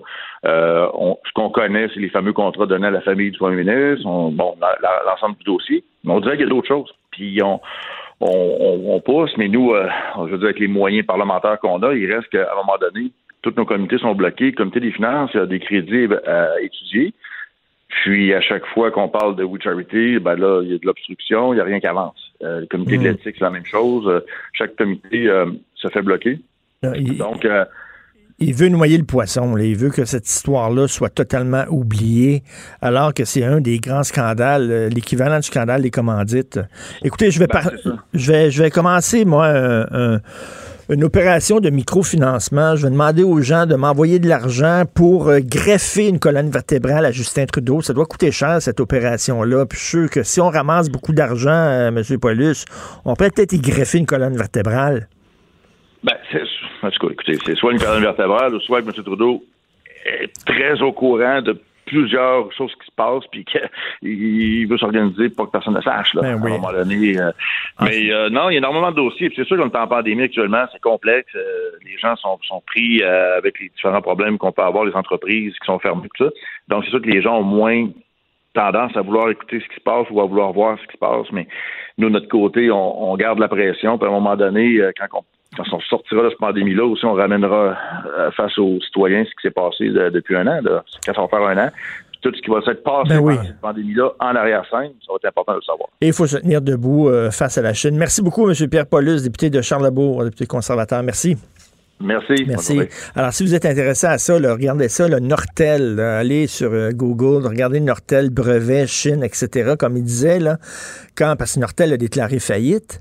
Euh, c'est une des faillites les plus spectaculaires dans l'histoire du Canada, mais ils se sont fait voler des, brevets, mais littéralement, les Chinois, là, M. Paulus le disait, quand ils ont démantelé, quand ils ont fermé les usines Nortel, les bureaux, il y avait des micros partout dans les murs que les Chinois écoutaient et leur volaient littéralement leurs brevets, leurs idées. Et Nortel a dû fermer parce qu'à un moment donné, eux autres, leur piquaient les droits intellectuels, ils s'en foutent. Les droits et libertés des gens, ils s'en foutent totalement. Et pendant ce temps-là, on fait des salamalek devant euh, cette dictature-là. C'est pitoyable. Isabelle est en train de vider sa maison qu'elle a vendue grâce à l'accompagnement de l'équipe de Duproprio. Elle quitte avec la fierté d'avoir vendu son espace elle-même. Duproprio, on se dédie à l'espace le plus important de votre vie. Un message d'Espace Proprio, une initiative de Desjardins. Martino. Même avec un masque, c'est impossible de le filtrer. Vous écoutez Martino. Cube Radio. Alors, nous discutons euh, tous les jours avec Claude Villeneuve, chroniqueur au Journal de Montréal, Journal de Québec. Claude, j'aimerais parler de Noël avec toi. Euh, Il y a des gens qui disent, ben, il faudrait se serrer la ceinture. C'est ce que nous propose M. Legault, de, de, continuer encore avec des mesures sanitaires très strictes pour pouvoir se dégager une marge de manœuvre, pour pouvoir fêter Noël. Il y a des gens comme José Legault, aujourd'hui, tu l'as certainement lu dans le journal, qui dit, ben là, oubliez ça, Noël. Là. Veut dire, à un moment donné, là, on pourra pas faire des parties puis des rassemblements de famille. Euh, pour sauver des vies, il va falloir faire un Noël extrêmement minimaliste. Tu te situes où là-dedans? Euh, écoute, euh, c'est- vraiment compliqué parce que tout le monde va y aller de sa propre interprétation, selon l'importance que Noël a pour nous. hein. Il y a des gens là, pour qui c'est incontournable pour fêter ça là, chaque année avec les mon oncle, les ma tante, les cousins, les cousines. Il y a d'autres mondes. Il y a du monde qui n'aime pas cette fête-là. Il y a des gens que ça rend triste. Puis là, on va avoir ça. On va, on va vivre ça au Québec, Richard, là, le débat sur Noël. Des gens qui vont dire faut tout faire pour être capable euh, de, de, de, de, de vivre cette fête-là. On en a besoin. Puis des gens qui vont dire, ben là, si, si- si ça peut nous permettre de nous déconfiner en janvier ou en février, plutôt qu'en mars ou en avril, on, on pourrait-tu sauter ça cette année? Moi, Richard, ma position, c'est que si tu donnes pas un cadre aux gens pour qu'ils puissent fêter minimalement Noël, puis qu'ils puissent se voir minimalement, les gens vont désobéir et ils vont le faire de toute façon, puis ça va être leur flou for all. Je Complètement. pense que le gouvernement n'a pas le choix de nous donner certaines règles, un certain cadre pour qu'on puisse fêter Noël euh, le plus minimalement possible, disons. Quelle est la différence entre te regrouper, je sais pas, six personnes chez toi, faire la bouffe, servir la bouffe et tout ça, ou aller dans un restaurant, les six mêmes personnes, tu vas dans un resto, tu mets un masque jusqu'à ta table, tu enlèves ton masque, ta table est séparée des autres tables par du plexiglas. C'est pas toi qui sers, c'est quelqu'un qui a peut-être des gants, qui a un masque. C'est pas toi qui fais la cuisine, c'est des gens qui ont une visière puis un masque. Il me semble, Claude, que c'est à la limite plus sécuritaire faire des soupers de Noël dans un resto. Ben, écoute, dans un resto, tu vas être en contact avec les membres du personnel, puis bon, avec euh, la contamination aérienne dont on, on soupçonne de plus en plus qu'elle joue un rôle important dans la transmission, ben, tu, sais, tu vas quand même être en contact avec les gens des autres tables, même s'il y a une séparation puis il y a une distance. Inversement, si tu es chez vous, euh, tu vas être beaucoup plus laxiste. Tu vas finir par avoir des cols, tu vas finir par avoir des gros becs. Euh, autour, tu vas te tourner autour dans la cuisine là, pendant que tu prépares le souper, euh, en servant un verre de vin, tout ça. Tu sais, à passer deux verres, là, tout le monde va avoir oublié la distanciation. euh, Tout à fait. Alors que dans un restaurant, ben, il y a des gens qui, qui ont toute leur tête, euh, qui, ça va être leur rôle de dire, ben là, faites attention, blablabla, tout ça. Je, me semble, je sais pas, il y a, y a du, du, du bon comme du moins bon de chaque côté, mais je trouve ça, euh, j'aimerais ça qu'on montre les études, là, disant que dans les restos, c'est un lieu particulier d'éclosion. On les a pas vues, ces études-là. Non, puis euh, ça, c'est ça, c'est dans, dans tout l'argumentaire du gouvernement, dans tout son discours là, sur la distanciation sociale puis sur les règles sanitaires, le, le, le pourquoi du comment on tient les restaurants fermés, les salles de gym et les salles de théâtre, c'est le c'est le gros blanc, là. C'est la, la, la partie, le- le- l'angle mort, là, la partie qui n'est pas couverte là, par le gouvernement. Moi, je pense que c'est à cause de la transmission aérienne que le gouvernement ne veut pas encore reconnaître publiquement, mais je pense que c'est pour cette raison-là qu'on le fait. Mais encore là, on n'est pas très transparent là-dessus. Puis la vérité, Richard, c'est que je pense qu'il y a des études là, là-dessus, là, il n'y en a pas. Ils sont. euh, on, on, on, on est dans le gros. euh, dans- c'est des gros guesses qu'on prend depuis le début de cette crise-là. Puis je pense que cet aspect-là, ça en est un des plus probables. Ben oui, tout à fait. Reste que selon toi, là, bon, quand, quand tu entends François Legault dire qu'on est en train de gagner la bataille, est-ce que tu le crois ou il essaie d'être optimiste pour nous craquer un peu parce que c'est le mois de novembre, c'est c'est difficile novembre? Ben, je- mettons, minimalement, euh, c'est un peu triompha- triomphaliste. Euh, Hmm.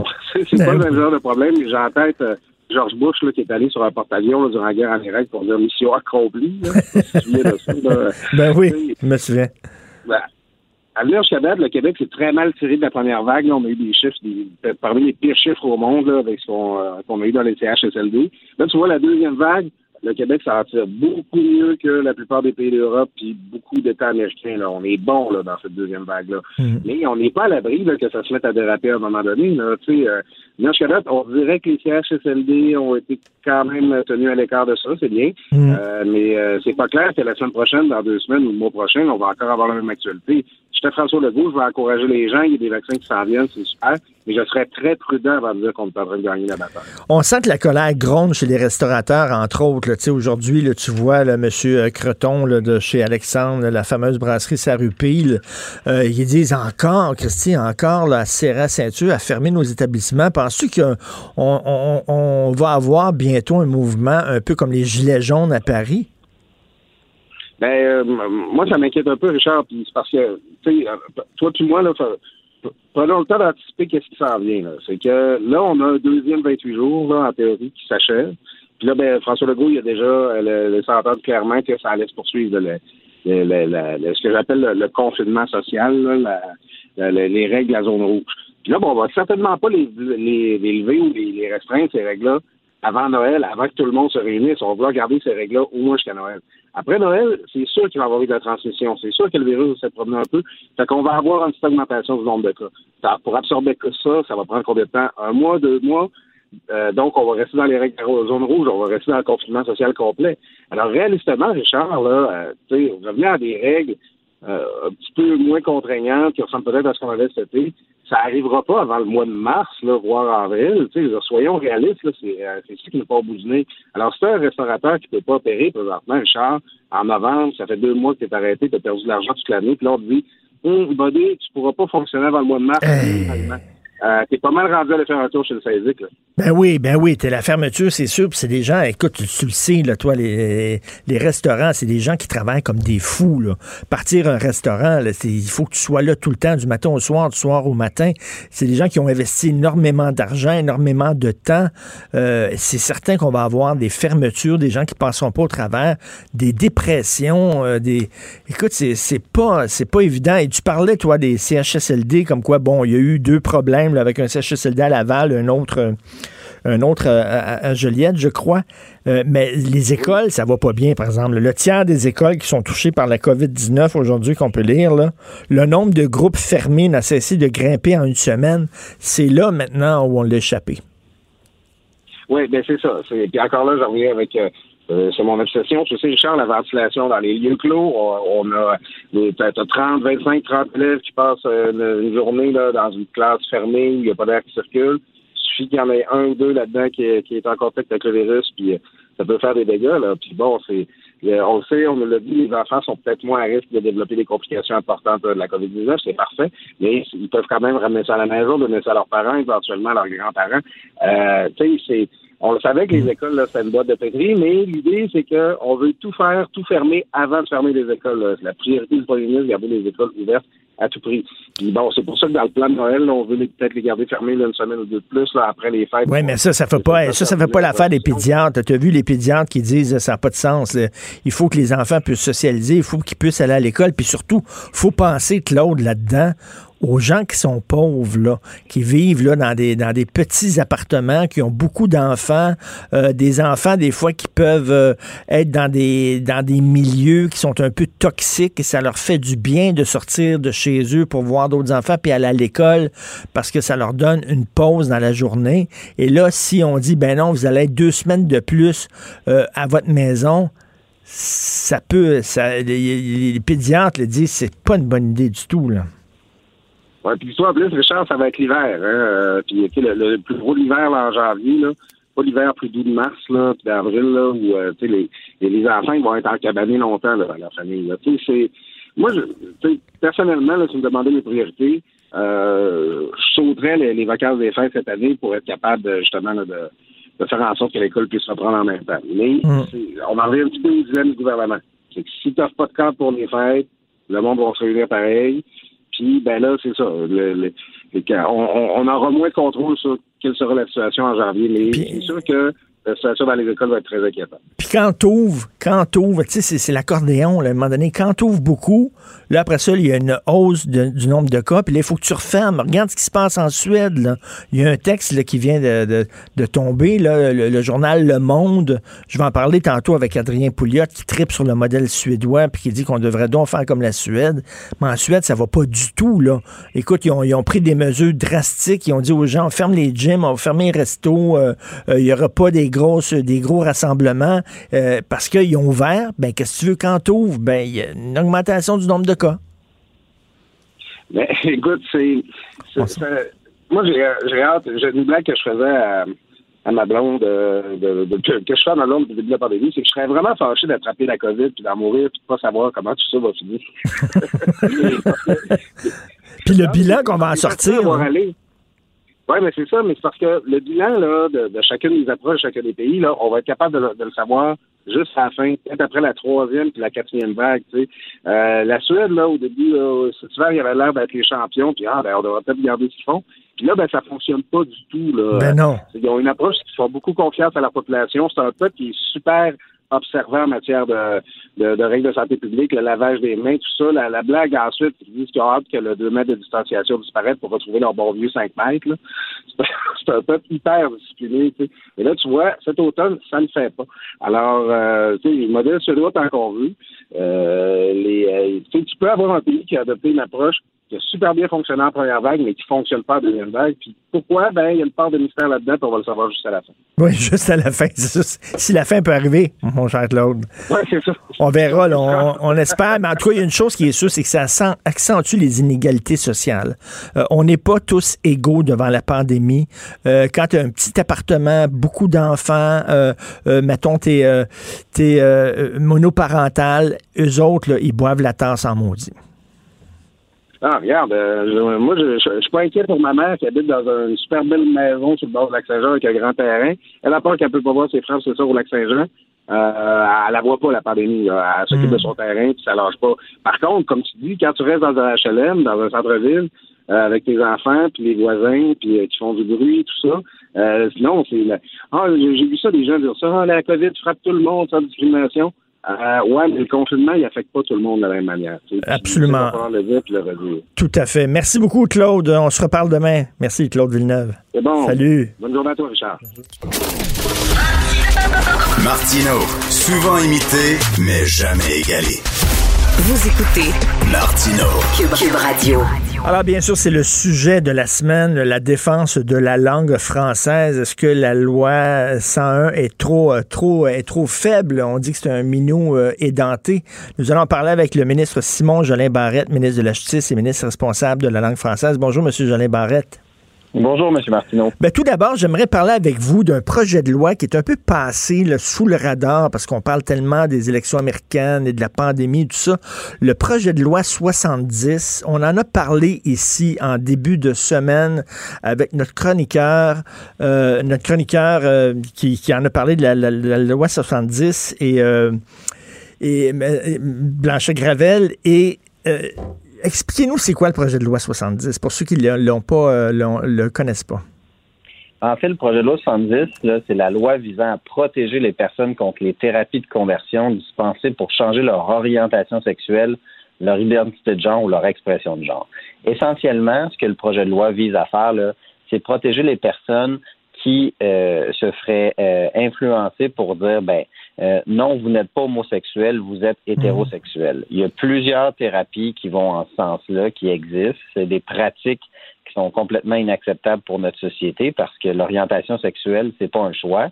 Et le projet de loi vise à faire en sorte de, de donner euh, une présomption que ça porte atteinte au droit à l'intégrité, à, à, la dignité de la personne qui suit une telle thérapie, pour faire en sorte, entre autres, de protéger les enfants, les enfants qui sont en questionnement sur leur orientation sexuelle, pour s'assurer qu'ils euh, ne subissent pas de thérapie. Il y a plusieurs, euh, on a eu des témoignages en commission, notamment des groupes religieux qui font subir à des enfants des thérapies de conversion comme ça. Ben oui, je pense qu'il y a un consensus social qu'on n'en veut pas de ce genre de thérapie-là, où des parents disent, écoutez, tu, on, va, on va te guérir de ton homosexualité. Mais par contre, Jérôme Blanchet-Gravel euh, euh, disait que, parce qu'il y a des gens qui euh, disent qu'il y a peut-être des effets pervers à ce projet de loi-là. Par exemple, bon, mettons si j'ai un enfant mineur qui est un petit gars qui dit, moi, je me sens petite fille, je veux changer de sexe, je n'aurais pas le droit de dire, ben écoute, on va aller voir un psychologue pour s'assurer que tu le fasses pour les bonnes raisons, pour s'assurer que c'est pas une petite idée comme ça qui te passe dans la tête, euh, pour, pour être sûr que c'est le choix que tu veux faire. On dit que on n'aurait pas le droit d'envoyer notre enfant voir un psychologue parce que ça serait justement perçu comme un genre de, de, théorie de, de, de conversion. Non, pas du tout. Je pense que M. Gravel fait une mauvaise lecture du projet de loi. On a nommément exclu dans le deuxième alinéa de l'article 1 du projet de loi le fait qu'une personne subisse un traitement médical pour euh, changer physiquement euh, de, de, de, sexe, changer physiquement son sexe. Également, l'accompagnement d'une personne dans le cadre de sa démarche d'acceptation d'orientation sexuelle de son identité de genre, son expression de genre. Donc, l'objectif est de faire en sorte que les gens qui accompagnent euh, les personnes en fonction de leur démarche d'acceptation puissent le faire. Donc, on parle des psychologues, des sexologues, tous ceux qui pratiquent la psychothérapie. L'objectif est vraiment de faire en sorte euh, de donner les outils euh, aux personnes issues de minorités sexuelles de, de pouvoir consulter, mais aussi de les accompagner dans leur démarche. Alors, ça dit comme parent, enfants- là, je pourrais là, prendre mon enfant qui est mineur puis l'envoyer voir un psychologue pour être sûr là, que est-ce que tu es sûr de ton affaire? Ça serait pas vu comme une thérapie de conversion, comme si j'essayais d'aller à l'encontre de, de sa volonté.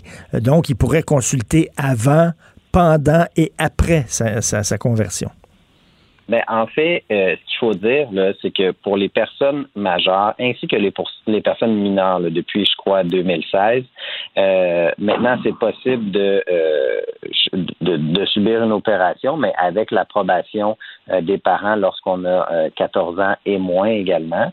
L'objectif du projet de loi euh, est vraiment de faire en sorte de dire vous ne pouvez pas subir de thérapie de conversion pour changer votre expression de genre ou changer votre orientation de genre ou votre orientation sexuelle. Euh, ce que vous relatez, c'est relativement au fait de, avant de pouvoir subir une opération, euh, bien entendu, il y a une attestation médicale euh, Oui. qui est donnée par un professionnel. Et euh, l'objectif du projet de loi est de faire en sorte de s'assurer que toute personne qui veut changer d'orientation sexuelle euh, ou euh, qui, qui, qui veut changer, euh, en fait, qui est dans sa démarche d'acceptation de son orientation sexuelle, son identité de genre, son expression de genre, puisse le faire et ne soit pas entravé. Et on veut, on veut euh, réprimer le fait que euh, certaines personnes tentent de convaincre les gens qui sont pas homosexuels ou euh, qui, euh, qui qui expriment pas la bonne identité de genre. On est une société qui est ouverte, on est une société qui veut respecter les droits des minorités. Donc, l'accompagnement euh, est exclu à l'effet que toute personne qui va consulter un professionnel euh, C'est ça, un, un professionnel certifié, c'est-à-dire un psychologue reconnu qui fait partie d'une corporation, pas un gourou qui est anti, euh, anti-transgenre, par exemple, puis qui tenterait de vouloir faire changer l'idée de mon enfant. Là. Exactement. Et dans votre exemple de gourou, cette personne reste serait passible d'une amende de 5 000 à 50 000 dollars si c'est une personne physique ou de 15 000 à 150 000 dollars si c'est une personne morale. Mais surtout, ce qu'on fait, c'est qu'on vient créer une présomption aussi pour dire, ben écoutez, une thérapie de conversion, ça porte atteinte à la dignité de la personne et on souhaite pas qu'il y ait ce genre de thérapie-là dans notre société. Cela étant dit, une personne qui souhaiterait avoir de l'accompagnement dans sa démarche d'acceptation de, de, changement de sexe ou euh, de, de pour relativement à son identité de genre, son expression de genre, pourra se faire accompagner. Ça, on a nommément prévu des exclusions à ce niveau. Parce que vous le savez, il y a eu des études, c'est quand même un sujet très délicat, là, mais il y a eu des études où des jeunes ont décidé de, de changer de sexe et qu'ils l'ont euh, regretté, qui ont dit, bon, j'ai fait ça peut-être parce que c'était euh, une idée comme ça, c'était à la mode, où j'avais la pression des pères, etc. Donc, il faut s'assurer, est-ce qu'il a fait le bon choix? Donc, c'est important de consulter avant.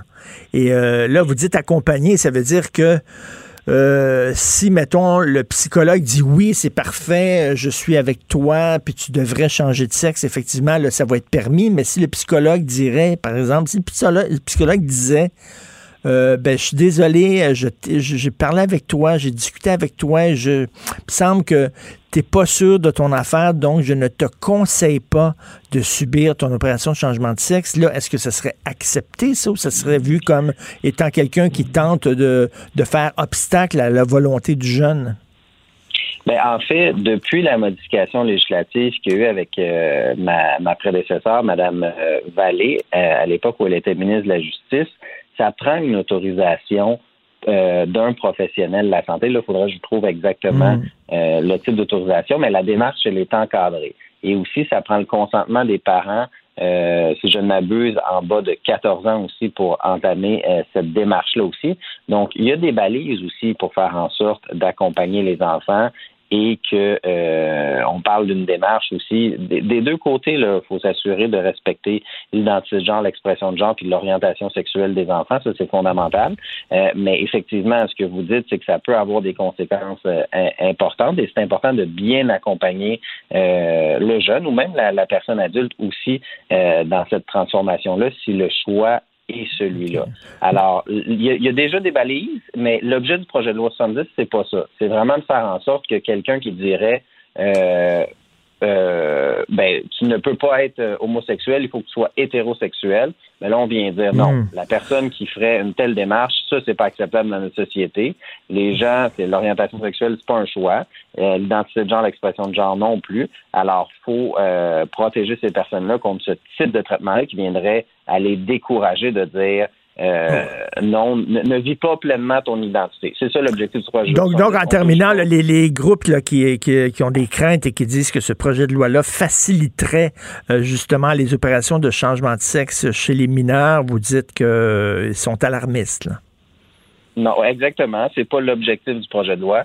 L'objectif, c'est vraiment de protéger les droits euh, des personnes qui euh, qui sont euh, sur, sur leur orientation sexuelle, sur leur identité de genre, leur expression de genre. Ça, ça a un effet qui euh, va faire en sorte de dire, ben ce genre de pratique-là barbares au Québec n'ont pas leur place, puis les personnes qui vont offrir ce genre de thérapie-là euh, pourront être poursuivies en justice au niveau civil ou au niveau pénal. Et maintenant, parlant, parlant de la loi 101, euh, l'article 63 de la Charte de la langue française est très clair. L'article 63, le nom d'une entreprise doit être en langue française. Alors, comment ça se fait? Il y a tant d'entreprises qui portent un nom euh, anglais. Puis là, je parle pas des, des bannières internationales, des, des grosses chaînes, mais des, des petits commerces ici au Québec qui portent un nom anglais. Comment ça se fait alors que c'est très clair là, dans la charte? Ça doit porter un nom français. Mais en fait, euh, c'est en fonction de la loi sur les marques de commerce, qui est de juridiction fédérale. Si le si euh, le nom est enregistré en vertu d'une marque de commerce, il peut être en anglais. Euh, où il y a des enjeux, par contre, et là on parle notamment de grandes bannières, euh, là où il y a des enjeux, c'est relativement à l'affichage. Vous vous souvenez, en 2016, il y a eu un jugement de la Cour d'appel qui euh, est, venu, euh, comment dire, euh, faire en sorte que l'interprétation que le QLF avait de l'affichage, de, sa réglementation en fonction de l'affichage, a été cassée par la Cour d'appel et on a dit, bon, les marques de commerce sont de juridiction fédérale le gouvernement libéral de Philippe Couillard avait la possibilité de rouvrir la loi 101 et de venir consolider le fait qu'au Québec, ça doit être euh, la nette prédominance du français comme ça a toujours été mmh. depuis 93 à partir du moment où on a euh, le gouvernement Bourassa pour renouveler la clause dérogatoire pour l'affichage unilingue euh, en français sur l'affichage commercial. Alors entre 93 et 2016, ça a toujours été la nette prédominance du français et ce que le gouvernement libéral de Philippe Couillard a fait, c'est aller complètement en dessous de ça et on, ils ont mis un critère dans un règlement qui est la présence suffisante du français ce qui fait en sorte qu'au niveau de l'affichage, c'est pour ça, entre autres, qu'on voit beaucoup euh, de, de, de, d'affichage uniquement euh, anglophone. Et, euh, Mais il n'y a même pas de présence suffisante du français là-dedans. Il n'y a pas de présence du français, point. Dans certains cas, parce que la marque de commerce est seulement visée, mais c'est un enjeu et je suis présentement en réflexion pour corriger la situation parce que ça fait partie du visage français du Québec et surtout de Montréal, le fait que notre langue commune, notre langue officielle, c'est le français, puis ça doit se répercuter aussi sur les commerces. Et qu'est-ce que vous pensez de la suggestion de Michel Gérard aujourd'hui en disant si un commerce veut avoir de l'argent, de, de l'aide euh, d'Investissement Québec, de la Caisse de dépôt et de placement, du Fonds de solidarité FTQ, etc., il doit avoir une bannière, une raison sociale en français, sinon on ne te donne pas un sou ce serait une façon de faire pression auprès de ces entreprises-là. Oui. Mais là, il y, a, un enjeu fédéral, provincial à ce niveau-là. Comme je le disais, au niveau des marques de commerce, c'est prévu que euh, c'est de la juridiction fédérale, cette compétence-là. Donc, ça nous amène en questionnement. Cela étant dit, c'est important que les entreprises communiquent en français avec l'État québécois, avec leur, euh, avec les citoyens québécois aussi. Et on l'a vu, l'enquête du Journal de Montréal la semaine dernière euh, et dans la fin de semaine a démontré très clairement qu'au niveau de la langue de service, au niveau de la langue d'information euh, et au niveau aussi du fait pour les Québécois de travailler en français, il y a des sérieux enjeux. Et le plan que je vais déposer euh, va comprendre des mesures pour corriger ces situations. Parce que M. Jolin Barrette, en terminant, il faut rendre, il faut rendre la vie un peu difficile aux gens qui sont unilingues anglophones. Sinon, quelle est leur motivation d'apprendre le français? S'ils peuvent étudier en anglais, travailler en anglais, avoir des relations avec l'État en anglais, pourquoi ils parleraient français? Il faut qu'il y ait un obstacle au fait qu'ils soient une langue anglophone. Moi, je pense qu'il y a eu beaucoup de laisser-aller au cours des 15 dernières années en matière de protection de langue française. Depuis que j'ai pris le dossier de la langue, je m'assure de préparer un plan qui euh, sera costaud. Et surtout, il faut faire en sorte que ça soit très clair. Au Québec, ça doit se passer en français au niveau de la langue de travail, de la langue commune, de la langue officielle, de la langue d'intégration aussi des personnes immigrantes. Ça, c'est fondamental qu'on intègre en français les personnes immigrantes.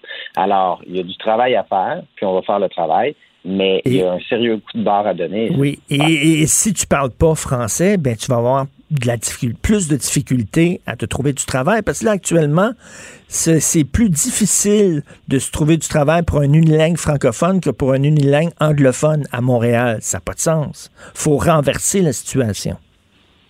Ça n'a aucun sens. Il y a une étude de l'OQLF qui est sortie euh, cet automne, justement, qui disait qu'on exigeait euh, dans les entreprises euh, sur l'île de Montréal une connaissance de la langue anglaise pour pouvoir être embauché, promu ou muté. Et même à l'intérieur des arrondissements de la ville de Montréal et des, villes de, de l'île de Montréal, les villes liées, dans une proportion de 50% du temps, on exigeait la connaissance de l'anglais pour travailler. Or, les municipalités font partie de l'État québécois doivent être exemplaires et c'est pas mhm. normal que les Québécois ne, ne puissent pas travailler dans leur langue en français. Alors, il faut corriger cette situation-là et on a bien l'intention de le faire. Merci beaucoup, M. Simon Jeanin Barrette, ministre de la Justice et ministre responsable de la langue française. Merci, bonne journée. C'est moi qui vous remercie, M. Martineau.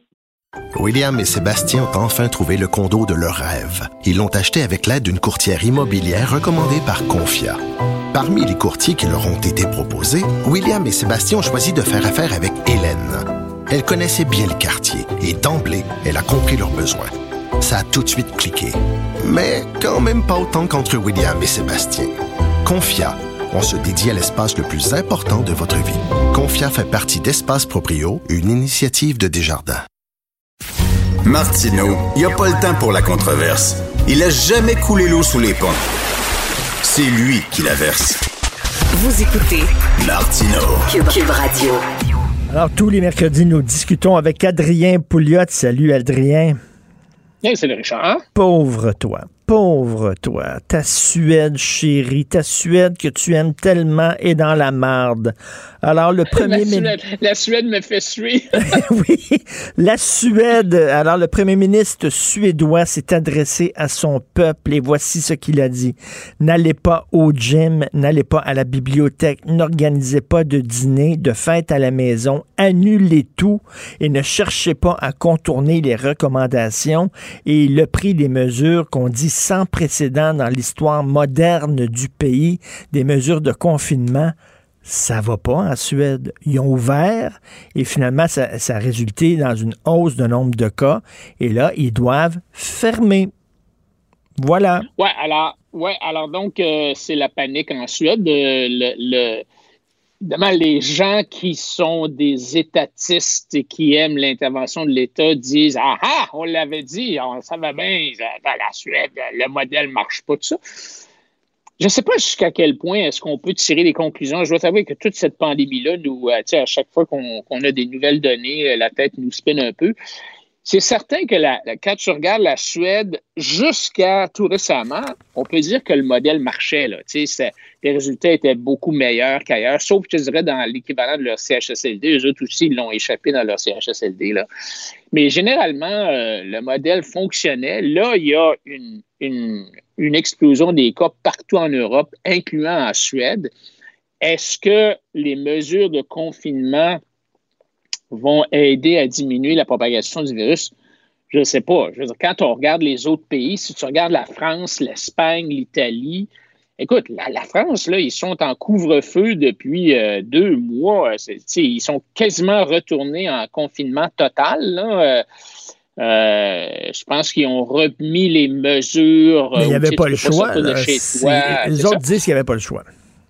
Non, mais mon point, c'est que eux autres, il y avait ils ont gardé des mesures assez importantes pendant tout l'été et à l'automne, puis les cas sont repartis là aussi.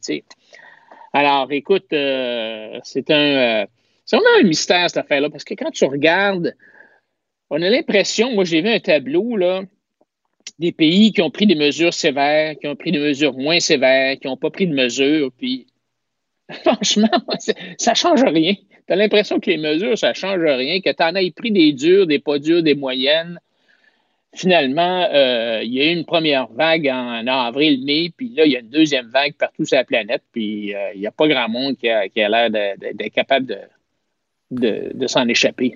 Mais là, on peut plus, on peut plus là, brandir l'exemple euh, suédois en disant, ben voici l'exemple qu'il faut suivre. Toi-même, tu dis, ben, on dirait qu'il n'y en a pas de modèle. On ne sait pas là, quoi faire. Ben, C'est-à-dire que ce que je te dis, c'est que la Suède, en étant, en ayant des mesures moins sévères, n'a pas vraiment eu des résultats pires qu'ailleurs. On va dire oui, il y avait des résultats pires, par exemple, que dans la Finlande euh, autour d'elle, les petits pays autour d'elle, mais par contre, elle a eu des résultats qui étaient comparables, euh, mettons, euh, à beaucoup d'autres pays, la France, d'autres pays européens. Alors, tu sais, je ne sais pas si moi, d'après moi, on va parler de ce virus-là encore pendant des années pour essayer de comprendre exactement qu'est-ce qui est arrivé, pourquoi c'est arrivé. Je vais donner un exemple. Là, j'arrive de la Floride. OK. je vais passer deux, semaines en Floride. T'es arrivé ben, quand? Euh, je suis arrivé hier, puis là, je suis en confinement, je suis en quarantaine chez moi. D'ailleurs, je comprends pas pourquoi est-ce que je suis confiné 14 jours. Il y a, une étude récemment euh, de l'Université ontarienne de McMaster euh, qui, qui est liée, qui a fait une étude avec l'aéroport de Toronto, puis qui semble démontrer qu'une quarantaine de 7 jours avec deux tests de dépistage, ça suffirait à prévenir l'arrivée au Canada des voyageurs infectés par la COVID. Parce que si tu passes un test, mettons, dès que tu arrives, et euh, tu en repasses un autre, mettons, une semaine après, puis que hmm. les deux tests sont négatifs, euh, tu n'as pas besoin de rester une autre semaine en confinement. Là. Moi, quand je suis arrivé en Floride, je suis allé euh, subir un test. Écoute, ça m'a pris, ça a pris à peu près 15 minutes, puis j'ai eu le résultat par texto. Alors, c'est pas, c'est pas, long, c'est pas, pas compliqué, ça fait pas mal. C'est un petit Q-tips là, euh, qui ne rentre pas jusque dans le cerveau, là, il te le rentre un petit peu dans le nez, là, mais c'est pas nécessairement aussi précis, mais quand même. Euh, alors, tu sais, toute la, la, la, quarantaine, ça a un effet vraiment majeur sur les voyageurs. Il y a même des gens qui seraient prêts à voyager, mais qui se disent, ben là, tu vois, j'appelle chez moi que je ben passe deux semaines, tu sais, c'est long. Mais en, Floride, euh, pour te dire que, bon, ils ont, eux autres, ils ont déconfiné quand même beaucoup. Là. Les plages sont ouvertes, les restaurants sont ouverts. Je suis allé au resto, je suis allé sur les plages. Les gens font attention, ils portent des masques. Euh, euh, ils sont euh, sur les plages et ils respectent la distance. Mm. Mais bon, les cas là aussi ont augmenté. Ça recommence. Là, les hospitalisations qui est arrivé à un creux, mettons, de 2000 personnes à la milieu octobre, ben là, ils sont rendus à 3000. Là, puis ça, mais les décès n'ont pas recommencé à augmenter. En tout cas, c'est. Mais c'est un catch 22. Euh, regarde, regarde toute la discussion sur Noël. Euh, si on ne permet pas aux gens de faire des rassemblements, les gens vont capoter bien raide. Alors, euh, puis ils vont tricher. Donc, on va leur permettre de faire des rassemblements. Mais là, peut-être que ça va se transmettre en hausse, en hausse de cas. il faut-tu fermer les restos? Faut-tu les maintenir ouverts? Moi, je vois pas la différence entre être six personnes chez nous ou six personnes dans un resto. Comment ça se fait qu'ils ferment les restos dans le temps des fêtes alors que ça permettrait aux restaurateurs de respirer un peu? Ben, si tu fermes les restos, les, les, gens vont se réunir chez le monde, au lieu de se réunir au resto. Puis, ben au moins au resto, il y a une distanciation. Euh, les gens doivent euh, porter le masque pour se rendre là-bas, à leur siège, ils se lavent les mains, tout ça. Il y a peut-être plus de mesures de contrôle dans un restaurant. Moi, ce que, c'est une affaire qui m'a un petit peu surpris dans, euh, dans une des conférences de presse récemment du ministre Dubé, c'est que, tu sais, ça fait quand même six mois, Richard, qu'on fait, qu'on est supposé en tout cas de faire du, du dépistage, puis du retraçage, les contacts, tout ça. Il me semble qu'après six mois, on devrait commencer à savoir d'où est-ce que ça vient, cette affaire-là, ou comment ça se transmet, tu sais? Et, là, le, ministre, des fois, il nous dit Ah, ben non, c'est pas vraiment dans les restaurants, c'est à la maison. Euh, c'est plus euh, au travail que dans les restaurants. Euh, c'est pas au gym, mais c'est, à un certain point, ou bien non, c'est parce qu'on le sait pas, puis j'aime autant qu'ils nous le disent, ou bien non, si on le sait, ben, il faudrait qu'ils nous le disent. C'est comme, ben par exemple, je regarde les, les éclosions, Richard, je regarde les, courbes de ce qu'on appelle les excès de mortalité. Donc, tu as une courbe qui monte à chaque année. Bon, il y a à peu près toujours autant de personnes qui meurent en hiver, l'été, tu sais, bon, euh, pour des causes normales, le cancer, les accidents de tout, ça. Tu as des courbes normalisées des décès.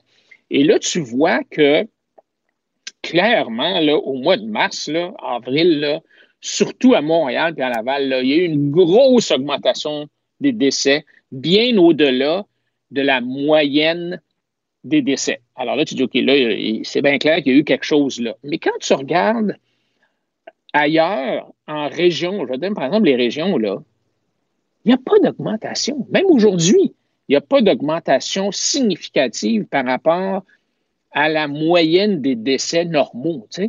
Alors, se demande pourquoi est-ce qu'on confine cette île, pourquoi est-ce qu'on confine à gauche et à droite dans les régions. Oui, euh, il commence à y hmm. avoir une petite augmentation. Est-ce que c'est suffisant pour fermer les restaurants en région? Je ne sais pas, là. Tu sais, non, non, puis regarde la ventilation. Cet été, on le disait, les experts disaient faut, faut organiser, il faut installer des systèmes de ventilation adéquats dans les écoles. Puis là, à un moment donné, tu te ramasses euh, au mois de novembre, puis le ministre de la Santé dit on sait même pas, là, on n'a pas le portrait des systèmes de ventilation dans les écoles. On ne sait pas quelle école a un bon système de ventilation, quelle école l'a pas. On est en retard, Christy. On est en retard. On aurait dû faire ça cet été, alors que les écoles, il n'y avait pas d'élèves dedans. On, dirait qu'on se réveille tout le temps trop tard. Ben ouais, la grosse machine. La machine est tellement ben grosse que c'est de faire tourner le Titanic. Ça, ça prend une éternité. Mais c'est pas comme si on le savait pas. Là, on, on savait là, que en plein été, c'était le temps de regarder, d'essayer de faire un inventaire de ce qu'on a, de voir. Mais, mais tu sais, est-ce qu'on va vraiment vouloir changer la ventilation dans toutes les écoles, dans tous les immeubles publics? Ça va coûter des milliards. Non, non mais acheter, acheter des purificateurs d'air, là, Christine, qu'on peut acheter, là, tu sais, euh, n'importe quel quincaillerie, puis euh, tu mets ça, ou des détecteurs de, de, CO2, ou des indicateurs de CO2. En tout cas, bref, on est en retard. Ou encore, euh, Richard, ouvrir les fenêtres, comme disait le docteur Arruda. Oui, je sais bien, mais le métier à moins 20, là, quand tu es un étudiant sur le bord de la fenêtre, là, étudier en Abitikido, c'est pas, c'est pas évident. Écoute, un déficit de 15 milliards au Québec, t'en penses quoi? Ben, je comprends, on, comprend tous là, qu'on est dans une situation de pandémie puis qu'il y a des mesures à prendre. D'abord, il y a des coûts additionnels. OK? Parce que, bon, les hôpitaux, il faut engager du monde, tout ça, on comprend, tout, le monde comprend ça. Euh, et euh, pour les municipalités, les gouvernements, il y a moins de revenus hein, parce que l'économie est ralentie. On comprend tout ça. Mais ce que je ne comprends pas, c'est une fois que la pandémie, ben, on, se garde les droits croisés, là, ça va finir par finir cette affaire-là. Une fois que la pandémie est finie, là, pourquoi est-ce qu'on ne va pas les couper, ces dépenses-là? Là? Tu sais, je veux dire, les revenus vont repartir, l'économie va revenir. Puis là, moi, je m'attends à ce qu'on coupe les dépenses, là, les, dépenses qui sont centré autour de la pandémie, les dépenses dans la santé ou les mesures d'aide à l'économie, tout ça, à un certain point, il faut que ça arrête, cette affaire-là. Alors, je ne comprends pas pourquoi est-ce que le gouvernement Legault, le ministre Gérard, n'a pas dit, écoutez, tant que ça existe, la pandémie, puis qu'on a des problèmes, on va continuer sur le même, la même vitesse, mais quand ça va être fini, là, on va couper ça, toutes ces affaires-là, là, on va ralentir le rythme, là, on peut pas, c'est pas un rythme qu'on peut euh, maintenir. Mais c'est pas ça qu'on a entendu vraiment. On a entendu, ah, ben, on coupera pas, on va. Mm. Je sais pas, il y a une espèce de recette miracle. On coupe pas, on coupe rien, on n'augmente pas les impôts, on coupe pas les dépenses, mais le déficit va disparaître tout seul. En tout cas, moi, je. Oui, oui, oui. Ben non, ben tu, tu le sais, quand ils se mettent à dépenser, pourquoi ils reviendraient en arrière, là? Pourquoi ils la ah, ben Puis as-tu entendu ah, ben, aussi, là, écoute, la publicité, la publicité des syndicats de la fonction publique du Québec, où tu entends les fonctionnaires qui disent on est moins payé que le privé, ça n'a pas de bon sens, c'est de l'injustice. Attends une minute. Fonctionnaire, y a-tu un fonctionnaire qui a perdu sa job pendant la pandémie, toi? Il y en a pas? Un, puis, puis deuxièmement, là, les, les salaires, tu sais, quand tu regardes euh, le travail d'un fonctionnaire, il y a le salaire, oui, mais en plus, il y a les avantages sociaux et en plus, il y a cette garantie d'emploi. Tu ne peux pas être mis à pied au gouvernement. Ben, ça, vaut, de l'or. Ben, ça vaut de l'or. Ça vaut de l'or parce que tu es garanti que dans la mesure où tu ne vas pas voler dans la petite caisse, là, euh, tu vas être là jusqu'à l'âge de 65 ans et là, tu vas avoir une retraite dorée. Alors, l'argument, c'est un argument que les syndicats ont fait souvent, puis c'est un argument qui a été débobiné. Euh, par les économistes qui disent oui, mais il faut que tu regardes l'ensemble de la rémunération. Alors, nos eh fonctionnaires ne sont pas à plaindre en termes de rémunération. Moi, j'ai jamais entendu un fonctionnaire se plaindre de sa rémunération ou de plaindre, se plaindre de, euh, euh, de sa retraite. C'est sûr que le chèque de paie qu'ils reçoivent à toutes les deux semaines est peut-être moindre que, euh, mm. que dans le privé. Puis encore là, moins que dans le privé, il faut s'entendre, moins que dans le privé des multinationales, parce qu'ils se comparent.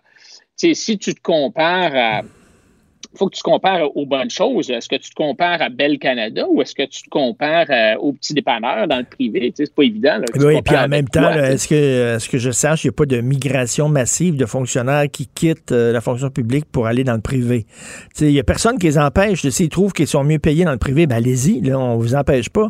Mais tu vois pas beaucoup de fonctionnaires qui quittent leur emploi. Pourquoi? Parce qu'ils savent en maudit que leur sécurité d'emploi et leur fonds de pension avec prestations déterminées, hein, dans une situation comme la nôtre, ça vaut, des, ça vaut de l'or. Merci beaucoup, Adrien. Hey, toujours un plaisir, Richard. Bonne semaine, Salut. salut. La chambre de Léo a été rénovée par un entrepreneur recommandé par Renault Assistance. Il a tout pris en main pour laisser les parents s'extasier devant leur petit Léo. Renault Assistance, on se dédie à l'espace le plus important de votre vie. Un message d'Espace pour Brio, une initiative de Desjardins. Joignez-vous à la discussion. Appelez ou textez le 187 Cube Radio 1877 827 2346. C'est l'ami Vincent Dessureau qui a reçu le même livre de pensée positive que moi. Ouais, ouais, non, je l'ai pas reçu, moi. Retrouve ton cœur d'enfant. Euh, oui. Arrête d'avoir peur, fonce. Oui. Fais confiance à la vie. Ben, je, je- mais fais confiance, ça. Tu fais confiance jusqu'à temps que tu, tu pognes un cancer en phase terminale, là, Richard. Prends l'habitude de t'endormir heureux. Va dire ça, là, aux gens de- du parc Émilie Gamelin. Prends l'habitude de t'endormir heureux. Puis ferme la porte aux pensées négatives. Oui. Quand tu vois la pensée négative arriver, tu fermes la Tu porte. dis non. Non. C'est oust, du balai. non, mais écoute, euh, moi, je suis pas une de la clientèle pour, euh, pour la croissance personnelle, mais euh, écoute, s'il y en a que ça peut. Non, mais, mais moi, je me suis j'ai- j'ai lu une citation de Wayne Gretzky, là, et je, je- je te la disais, euh, que je trouvais quand même intéressante. Wayne Gretzky disait je- je- J'ai toujours couru la rondelle là où elle allait, pas là où elle a été. Oh. Ça, c'est quand Bon. même. euh, Mais tu sais, on reçoit plein de livres ici gratuits à Cube Radio et c'est incroyable le nombre de livres de pensées positives et de perles de sagesse qu'on reçoit. Il y en a beaucoup. Oui, mais il y a une clientèle. euh, Oui. Je pense que tu n'es pas là-dedans, dans le public cible. Pas très, non. Est-ce que c'est parce que tu as déjà trouvé ton bonheur, Richard? Ben, je- tu- veux du bonheur? Crée-le. Alors, euh, est-ce que 12 minutes de sport, c'est suffisant? Bon, ça, c'est peut-être censé faire 12 minutes de sport par jour? Ben, euh, tu es censé en faire peut-être même plus que ça. Ben oui. oui, c'est ça. Et toi, t'es à combien? Ah là, je suis à zéro. Bon, c'est ça. Mais tu n'as pas besoin de te rendre bien loin. Tu peux te rendre seulement à 12, selon euh, des, euh, des chercheurs qui ont publié hier d'intéressants résultats là, concernant euh, une étude faite auprès de 400 hommes, on dit des middle-aged men. Je sais pas si tu es encore là-dedans, middle-age? Ouais, ouais, ouais. OK, bon. Euh, sur le fait que 12 minutes d'exercice rigoureux seulement, là, donc on parle de- d'exercice cardiovasculaire assez intense, mais pendant une courte période, 12 minutes, et euh, les résultats... 12 minutes, c'est- c'est... Écoute, c'est trois chansons, là. Est-ce que c'est baisé? Est-ce que ça peut considérer, Ben là, considérer comme euh, du cardio? euh, Soit on parle d'exercice 12 minutes? intense. Euh, faut que tu sois très essoufflé, là. Je sais pas à quel point. euh, je veux pas te sous-estimer, Richard, mais. Non, ça, c'est au niveau, là. Il faut que il faut que tu aies des brûlures. de Il faut que aies des à brûlures de tapis, là. Oui, oui. Puis tu cours. euh, En fait, on comprend non. que tu peux être à l'ex- à l'extérieur ou à l'intérieur, mais intense, essoufflé, rythme cardiaque dans le piton, 12 minutes. Et euh, ce que ça fait, c'est qu'on a vérifié ensuite les, des, des, euh, euh, des, des indices dans le sang, ce qui bon, permettent de, de- ce que les médecins utilisent pour voir si tu es en santé, si tu as une bonne santé cardiovasculaire et ta longévité. Et ce qu'on se rend compte, c'est que 12 minutes seulement, ça fait un effet très positif sur la santé cardiovasculaire. Certains de ces indicateurs-là, euh, qui sont nuisibles, baissaient de 30% seulement avec le 12 minutes, ce qui fait que tu devrais vivre plus longtemps, avoir une bonne santé cardiovasculaire sans avoir passé des heures au gym. Mais j'ai un ami euh, qui fait beaucoup euh, d'exercices, euh, Oui. un réalisateur des francs-tireurs d'ailleurs. Puis il, il dit qu'avant, il partait courir pendant une heure. là, puis il courait des kilomètres et des kilomètres. Puis il disait, Stan, il fait plus ça. Maintenant, il fait justement de l'exercice. Il dit pendant quatre minutes, le super, super intense. Là. Il va jusqu'au bout. court, là, ouais. Là, là, il dit, c'est tout. Il dit, c'est c'est mieux encore que le une heure que je faisais avant. Bon, tu vois, il est pas. c'est un pionnier. Donc, faut faire ça. 12 minutes, t'es correct. 12 minutes, c'est le temps que ça y prend à Benoît. À peu près hein, 12 minutes. on parle d'exercice Ton intense. jogging horizontal, c'est à peu près ça? Intense, Richard, je te rappelle. OK, intense. Bon. C'était quoi? C'est- Tu, bah, si tu baisses pendant 12 minutes. Non, c'est Richard qui met ça au sexe, mais c'était du sport. Ah, tu parlais de sport. Ouais. Lui, il parle de cul. Ouais, Ah, ben, ce je que je doute de ses capacités de faire 12 minutes vraiment d'exercice très intense, essoufflé. Ben quoi qu'il soufflé peut-être, là, mais bon. Moi, je C'est bats, la- je t'ai soufflé. C'est la Bon. fête à Sophie, d'ailleurs, aujourd'hui. Si me Non, non, non, pas. non, C'est non, pas la non, fête? c'est fait, ça s'est passé, Ben voyons, 12. sur Facebook, c'est marqué ça. Oui, mais c'est c'est la, c'est, c'est C'est quoi la mauvaise trappe? C'est la mauvaise date Bon. sur Facebook. J'ai souhaité. Alors, euh, le coût astronomique de la débandade du 737 MAX. Un mot là-dessus parce que euh, on, on apprenait hier que la FAA aux États-Unis autorisait à nouveau le 737 MAX à voler. On verra pour le, le- le Transport Canada, mais euh, pour Boeing, d'ailleurs, le- à l'ouverture des marchés, là, c'est, Boeing est supposé monter quand même de plusieurs pourcents. Mais pour vous montrer l'étendue de la débâcle là, de ce 737 MAX, on sait que c'est craché deux fois. Ça fait 20 mois qu'il est euh, au sol, le temps de trouver des solutions au fait qu'il s'écrase.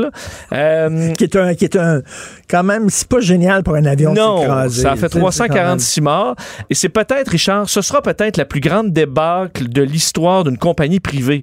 Euh, Ah, le numéro un étant, je sais pas si tu as une idée, c'est quoi le- la plus grande, la débâcle la plus coûteuse d'une compagnie privée? Attends une minute. Est-ce que c'est Coca-Cola qui sont arrivés avec le nouveau Coke? Non, non, ça, ça a été un flop, mais pas. euh, c'est Deepwater Horizon. Euh, on sait qu'il y avait une fuite, là, euh, un puits qui a été brisé dans, euh, dans, dans le fond de la mer. Le golfe du Mexique. Dans le golfe du Mexique, ça avait pollué. On avait, tu sais, ça avait été un, tout un, un combat, essayer de refermer ça. Ça a coûté 68 milliards, euh, la débâcle de Deepwater Horizon. Et avant ça, vous allez voir à quel point c'est moins gros. C'est Volkswagen avec la, la crossette là, des, Oui. euh, des émissions. Ça a coûté 32 milliards d'euros euh, à ce moment-là. Alors pourquoi ça risque d'être plus? Parce que Boeing dit présentement que ça leur a coûté 20 milliards de dollars jusqu'à maintenant euh, en frais, en tout genre de recherche, l'entrepôt des avions, le fait qu'on emprunte énormément parce qu'on en a construit 400 quand même 737 MAX alors qu'on peut pas les vendre. Alors ils sont entreposés et tu reçois l'argent uniquement quand tu livres l'avion. Alors ils ont des milliards et des milliards et des milliards d'argent empruntés euh, qui vont coûter des frais euh, au fil des ans avant de revendre ces avions-là. Et sur les commandes, parce que là, ce qu'on a enlevé, Richard, c'est Excuse-moi, est-ce que tu parles de Bombardier? de Boeing. Ah, excuse-moi. Boeing, parce que... Ça me rappelait Bombardier. On a dit, ben c'est ça, il y, a il y a une pensée quand même. C'est que la liste, là, Richard, en, en présentement avec la pandémie, les compagnies ont annulé un paquet de commandes. Oui. Mais, mais si tu as des 737 MAX, tu peux les annuler gratis à cause de tout ça. Alors, ça fait que les compagnies, lorsqu'ils pouvaient, ils annulaient du max, là, parce que ça permettait de payer aucun Et là, frais d'annulation. combien? Là? Ben, on évalue, selon les commandes qui vont peut-être revenir, que ça pourrait monter au-dessus de 60 milliards juste pour ça. Ça fait une que minute. le total serait au-dessus de 80 Puis il va y milliards. avoir des poursuites, là, parce que l'écrasement, les proches des victimes vont Mais- poursuivre. Sauf que ça, pour les familles, c'est pas beaucoup, Richard. On dit si Parce qu'il y a 11 membres de famille présentement qui ont déjà été dédommagés, qui ont gagné en cours 1,2 million chaque. pas Donc, beaucoup. au total, on peut Pas penser beaucoup. À une minute, c'est pas 100 beaucoup. millions. Là, Là, on parle d'une entreprise qui a permis à un avion défectueux dangereux. de voler. Oui. Dangereux. De voler avec des passagers dedans. c'est pas une mini-gaffe. Effectivement. Mais tu crois à, à côté de toutes les. euh, Puis, puis il poursuites paie seulement corporatives? 1,2 million comme dédommagement. C'est ce qu'il y a 1,2 million Ben chaque ouais, pour l'instant pour les premières 11 victimes. Euh, donc, on peut penser à un demi-milliard juste pour ça. C'est pas énorme pour. euh, C'est strictement rien. Et tu veux nous parler euh, du divorce au Royaume-Uni? Oui, un mot sur les, une- de nouveaux chiffres sur les divorces au Royaume-Uni, mais pas ceux qui touchent encore la pandémie. On n'est pas rendu là, même si on dit que ce sera un boom là, probablement historique du nombre de divorces et que, ce sera, que présentement c'est le calme avant la tempête. Euh, mais les chiffres qui viennent de sortir sont de 2019. Pourquoi j'en parle? C'est que ça montre que déjà en 2019, il y avait une tendance forte à la hausse euh, des divorces au Royaume-Uni, 18% Euh, Et fait intéressant, c'est qu'on calcule aussi les couples de même sexe qui sont autorisés au Royaume-Uni depuis seulement 2014 à se marier. Et il y a une hausse forte également dans les euh, divorces, évidemment, parce que là, on arrive à des couples qui commencent à avoir une certaine durée et qui, comme des couples hétéros, viennent à bout. Mais ma question pour vous deux, est-ce que... Les couples, les couples homosexuels étaient trop heureux? Ils ont dit qu'est-ce qu'on peut faire, Christy, pour euh, vraiment là, être dans ma... On va se marier. On va lutter pour pouvoir se marier. Bien, bienvenue dans le club. C'est ça que les hétéros disent. Ben, surtout que tu peux te dire, moi, je veux me battre pour avoir le droit, mais de là à le faire... Mais oui. C'est ça. Mais, Mais bon. non, mais ils étaient heureux, là. Les, les couples, euh, tu sais, il y avait une autre vision, là, je sais pas, là. De, C'est pas moi, je veux que ça aille bien à la maison. Bon, mais ma question, Richard, parce que et, et- et Benoît, euh, les euh, couples lesbiennes ou les couples gays, ben, en fait, deux hommes ou deux femmes qui se séparent, qui se divorcent présentement le plus au Royaume-Uni, c'est c'est qui? Les Est-ce que c'est- lesbiennes. Est-ce que c'est les lesbiennes? Ben oui. C'est les lesbiennes? Ben oui. C'est effectivement ça. Non, non, mais tu, tu le sais, il y a eu des études ici à Montréal, puis tu sais, il y, a des, il y a des gros cas de violence conjugale dans les couples lesbiennes. Je sais qu'on en, on en parle très peu, mais c'est un problème. Mais en fait, c'est qu'on dit souvent, on va, je pense qu'on interprète l'homme homosexuel comme ayant toujours des c'est des courtes relations, mais il faut croire que c'est pas si vrai parce que euh, en Des fait, courtes relations dans le sens d'aventure. Oui, exactement. Ah, là, ok. Rarement vont rester en couple longtemps parce Ouais. que de l'adultère et tout ça, c'est pas si vrai. Euh, 56% des mariages euh, homosexuels au Royaume-Uni sont deux femmes et c'est les trois quarts des divorces euh, présentement là-bas. Alors, bon, on dit, parce que là-bas, il faut, faut noter, c'est quoi la raison, sans que ce soit très précis, mais c'est le numéro un, comportement déraisonnable. C'est T'as les le choix l'adultère ou la C'est les couples désertion. lesbiennes? Ben, pour les- tous les couples en général. là. OK, comportement déraisonnable. Complètement déraisonnable. Puis c'est surtout les couples lesbiennes qui se séparent le plus. Ben, il y en a beaucoup, là, ouais. OK. À, que- à quel âge, disons? Près, près de la ménopause ou? Non, mais là, on parle quand même de jeunes. Ben, ça dépend. Tout le monde pouvait se marier, mais c'est c'est des statistiques qui sont embryonnaires. Là, on parle de 822 couples de même sexe euh, parce que ça existe depuis 2014. Au Canada, je suppose qu'on aurait des statistiques plus précises là-dessus. Merci beaucoup. Merci. Eh bien, ben, parlant de divorce au. Royaume-Uni, Mm. il faut que tu regardes la dernière saison de The Crown. Ben, J'ai commencé hier. OK, alors c'est sur euh, la princesse Diana et euh, le, le prince Oui. Charles. Mais ils ont Et fait- ils ont- C'est extraordinaire. Mais on va se dire, ils ont fait le prince Charles beaucoup trop cute. Et... Ah, je trouve qu'il ressemble au bout. Tu Je trouve qu'il ressemble, mais il ressemble. Mais je veux dire, il est tout le goût de Non, mais euh, as-tu vu celle qui a fait euh, Lady Di? Oui. Elle est pareille. Ah oui, euh, c'est super réussi. Le problème. Richard, c'est que je- je- ils prennent énormément. Je veux dire, ils, ont inventé les trois quarts de cette histoire-là. là. Euh, les gens derrière The Crown. Alors, on est super précis sur les détails euh, physiques là, et la robe, puis les, à recréer les scènes. Mais j'ai quand même un peu de misère avec le fait qu'on invente T'es sûr qu'ils ont inventé... dialogue. Bon, oui, c'est sûr, il y a des dialogues où ils sont Ouais, tous les deux pas- tout seuls. Ouais, c'est oui. certain que, bon, ils inventent. Là. Mais on en invente pas à peu près. Mais c'est Faut apprendre et en laisser bon. beaucoup. Mais oui, Moi, c'est j'ai bon, essayé c'est de regarder hier, puis Netflix fonctionnait pas. Je sais pas si Netflix ça? va me rembourser. Il marchait pas. Ça marchait pas. Il y a trop de monde qui regardait The Crown. On a essayé de regarder The Crown. On est rendu bon, au deuxième, épi- deux, troisième épisode. Puis, euh, mais, mais Prince Charles est un flanc mou extraordinaire. Il est en amour avec euh, Camilla. Oui, non, mais D'ailleurs, son Camilla, père. ça ressemble pas pantoute parce que dans... Je l'ai pas vu. euh, Ben, je l'ai pas vu la jeune Camilla, donc je peux pas. On la verra euh, plus vieille. Bon. Mais quelle histoire d'amour quand L'amour même avec, Camilla. Avec Camilla là, Parker. Le, le gars, là, il des- l'aimait depuis qu'il était jeune. Il a dû, il a été obligé de marier Lady Di. Il s'est fait tuer pendant des années. Finalement, ils se sont séparés, elle est morte. Et il est revenu avec son premier amour. Et ça fait 15 ans qu'ils sont mariés ensemble. Mais pensez-vous que là, la reine, T'es elle un va- romantique. Non, mais. Non, t'es un belle romantique. histoire. Les gens ne savent pas ça de toi. Tu es un romantique. Tu veux faire détourner le cours d'une rivière, puis finalement, la rivière reprend Mon son Dieu, cours. tu- reprend son cours Mais- original. Écoute, demain, écris pas de chronique, écris des poèmes. Ouais. Faut écrire quelque chose sur la royauté, ça va bien Non, passer. sur l'amour. L'amour pur. Comment tu, tu détournes des rivières quand tu aimes? J'ai j'ai un livre ici, là. De? Arrête d'avoir peur, fonce. Ben oui. Sois heureux dès maintenant. Dès maintenant. Benoît. Là, là. Sois heureux. Mais j'ai pas commencé à être en onde.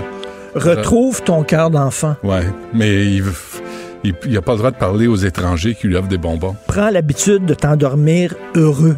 C'est vrai. Moi, je prends l'habitude de m'endormir fatigué. Tu c'est déjà ça. C'est comme c'est la journée. Et moi, mon préféré, c'est ferme la porte aux pensées négatives. Tu vois une pensée négative C'est- arriver, Ah, c'est Étienne Drapeau? tu fermes la porte. C'est ça? Ça vient euh, du livre d'Étienne Drapeau? Je nomme pas son. Ben, il est là. Euh, C'est c'est des belles pensées. Des belles pensées. Des belles pensées. C'est Tu lui. en- Il fait tu des devrais- chansons. là. Ouais, tu devrais aller écrire un livre comme C'est ça. positif. Ouais, je vais me mettre là-dessus. T'es rendu d'un certain Des belles âge, toi, de- Ouais, certaines ben, pas tout le temps. De Des fois, je l'échappe. l'expérience. Des fois, je l'échappe. Mais euh, en, général, j'ai- j'ai une certaine sagesse. Bon, tu parles de quoi, là? Euh, on va parler de à 10h30. euh, on va parler avec euh, la porte-parole d'Hydro-Québec, Mme Saint-Laurent, parce que là, il y a eu le plan vert du gouvernement Legault. Puis, euh, puis un des grands, des grandes avancées pour euh, assainir l'eau et diminuer les gaz à effet de serre, ça serait de vendre l'électricité à Nouvelle-Angleterre, à la ville de New York, à nos amis en Ontario. Parce que si on est capable de réduire, là, on dit que le deal avec le Massachusetts réduirait, enlèverait l'équivalent de 700 000 voitures sur les routes. C'est de la- l'air, c'est comme le coronavirus, respecte pas les frontières. Fait que ça, on va en parler où c'est rendu. Euh, à 11 heures, à 11 heures, là, j'ai euh, Denis Goulet qui va nous faire l'historique des pandémies dans le monde. En commençant par la peste noire. Puis il a, il a écrit un livre que j'ai commencé à lire qui est absolument fascinant, Les pandémies au Québec. Mais c'est aussi euh, la description des réactions euh, du corps médical, aussi des politiciens, des gens dans la rue, comment on, on essayait de, de guérir de, de pandémies. Puis de, Les pandémies dans de les années variole, 80. de- C'est absolument Il y fascinant. avait On a- les, les on épaulettes dans les années 80 aussi. Ça, ça aidait. Mais les gros cheveux attiraient les virus. Oui. C'est ça le Mais problème. le spray net les tuait. Ah, le spray net les. Et à midi, on a Caroline Proux, la ministre euh, du Tourisme. Euh, on parle d'une soixantaine de millions là, pour aider l'industrie. Mais tu sais, c'est- faire du bouche à bouche à, Ben oui. à un corps qui est vraiment, vraiment pas fort. là. Un diachylon sur une plaie béante. Ouais, un plaster sur une jambe de bois.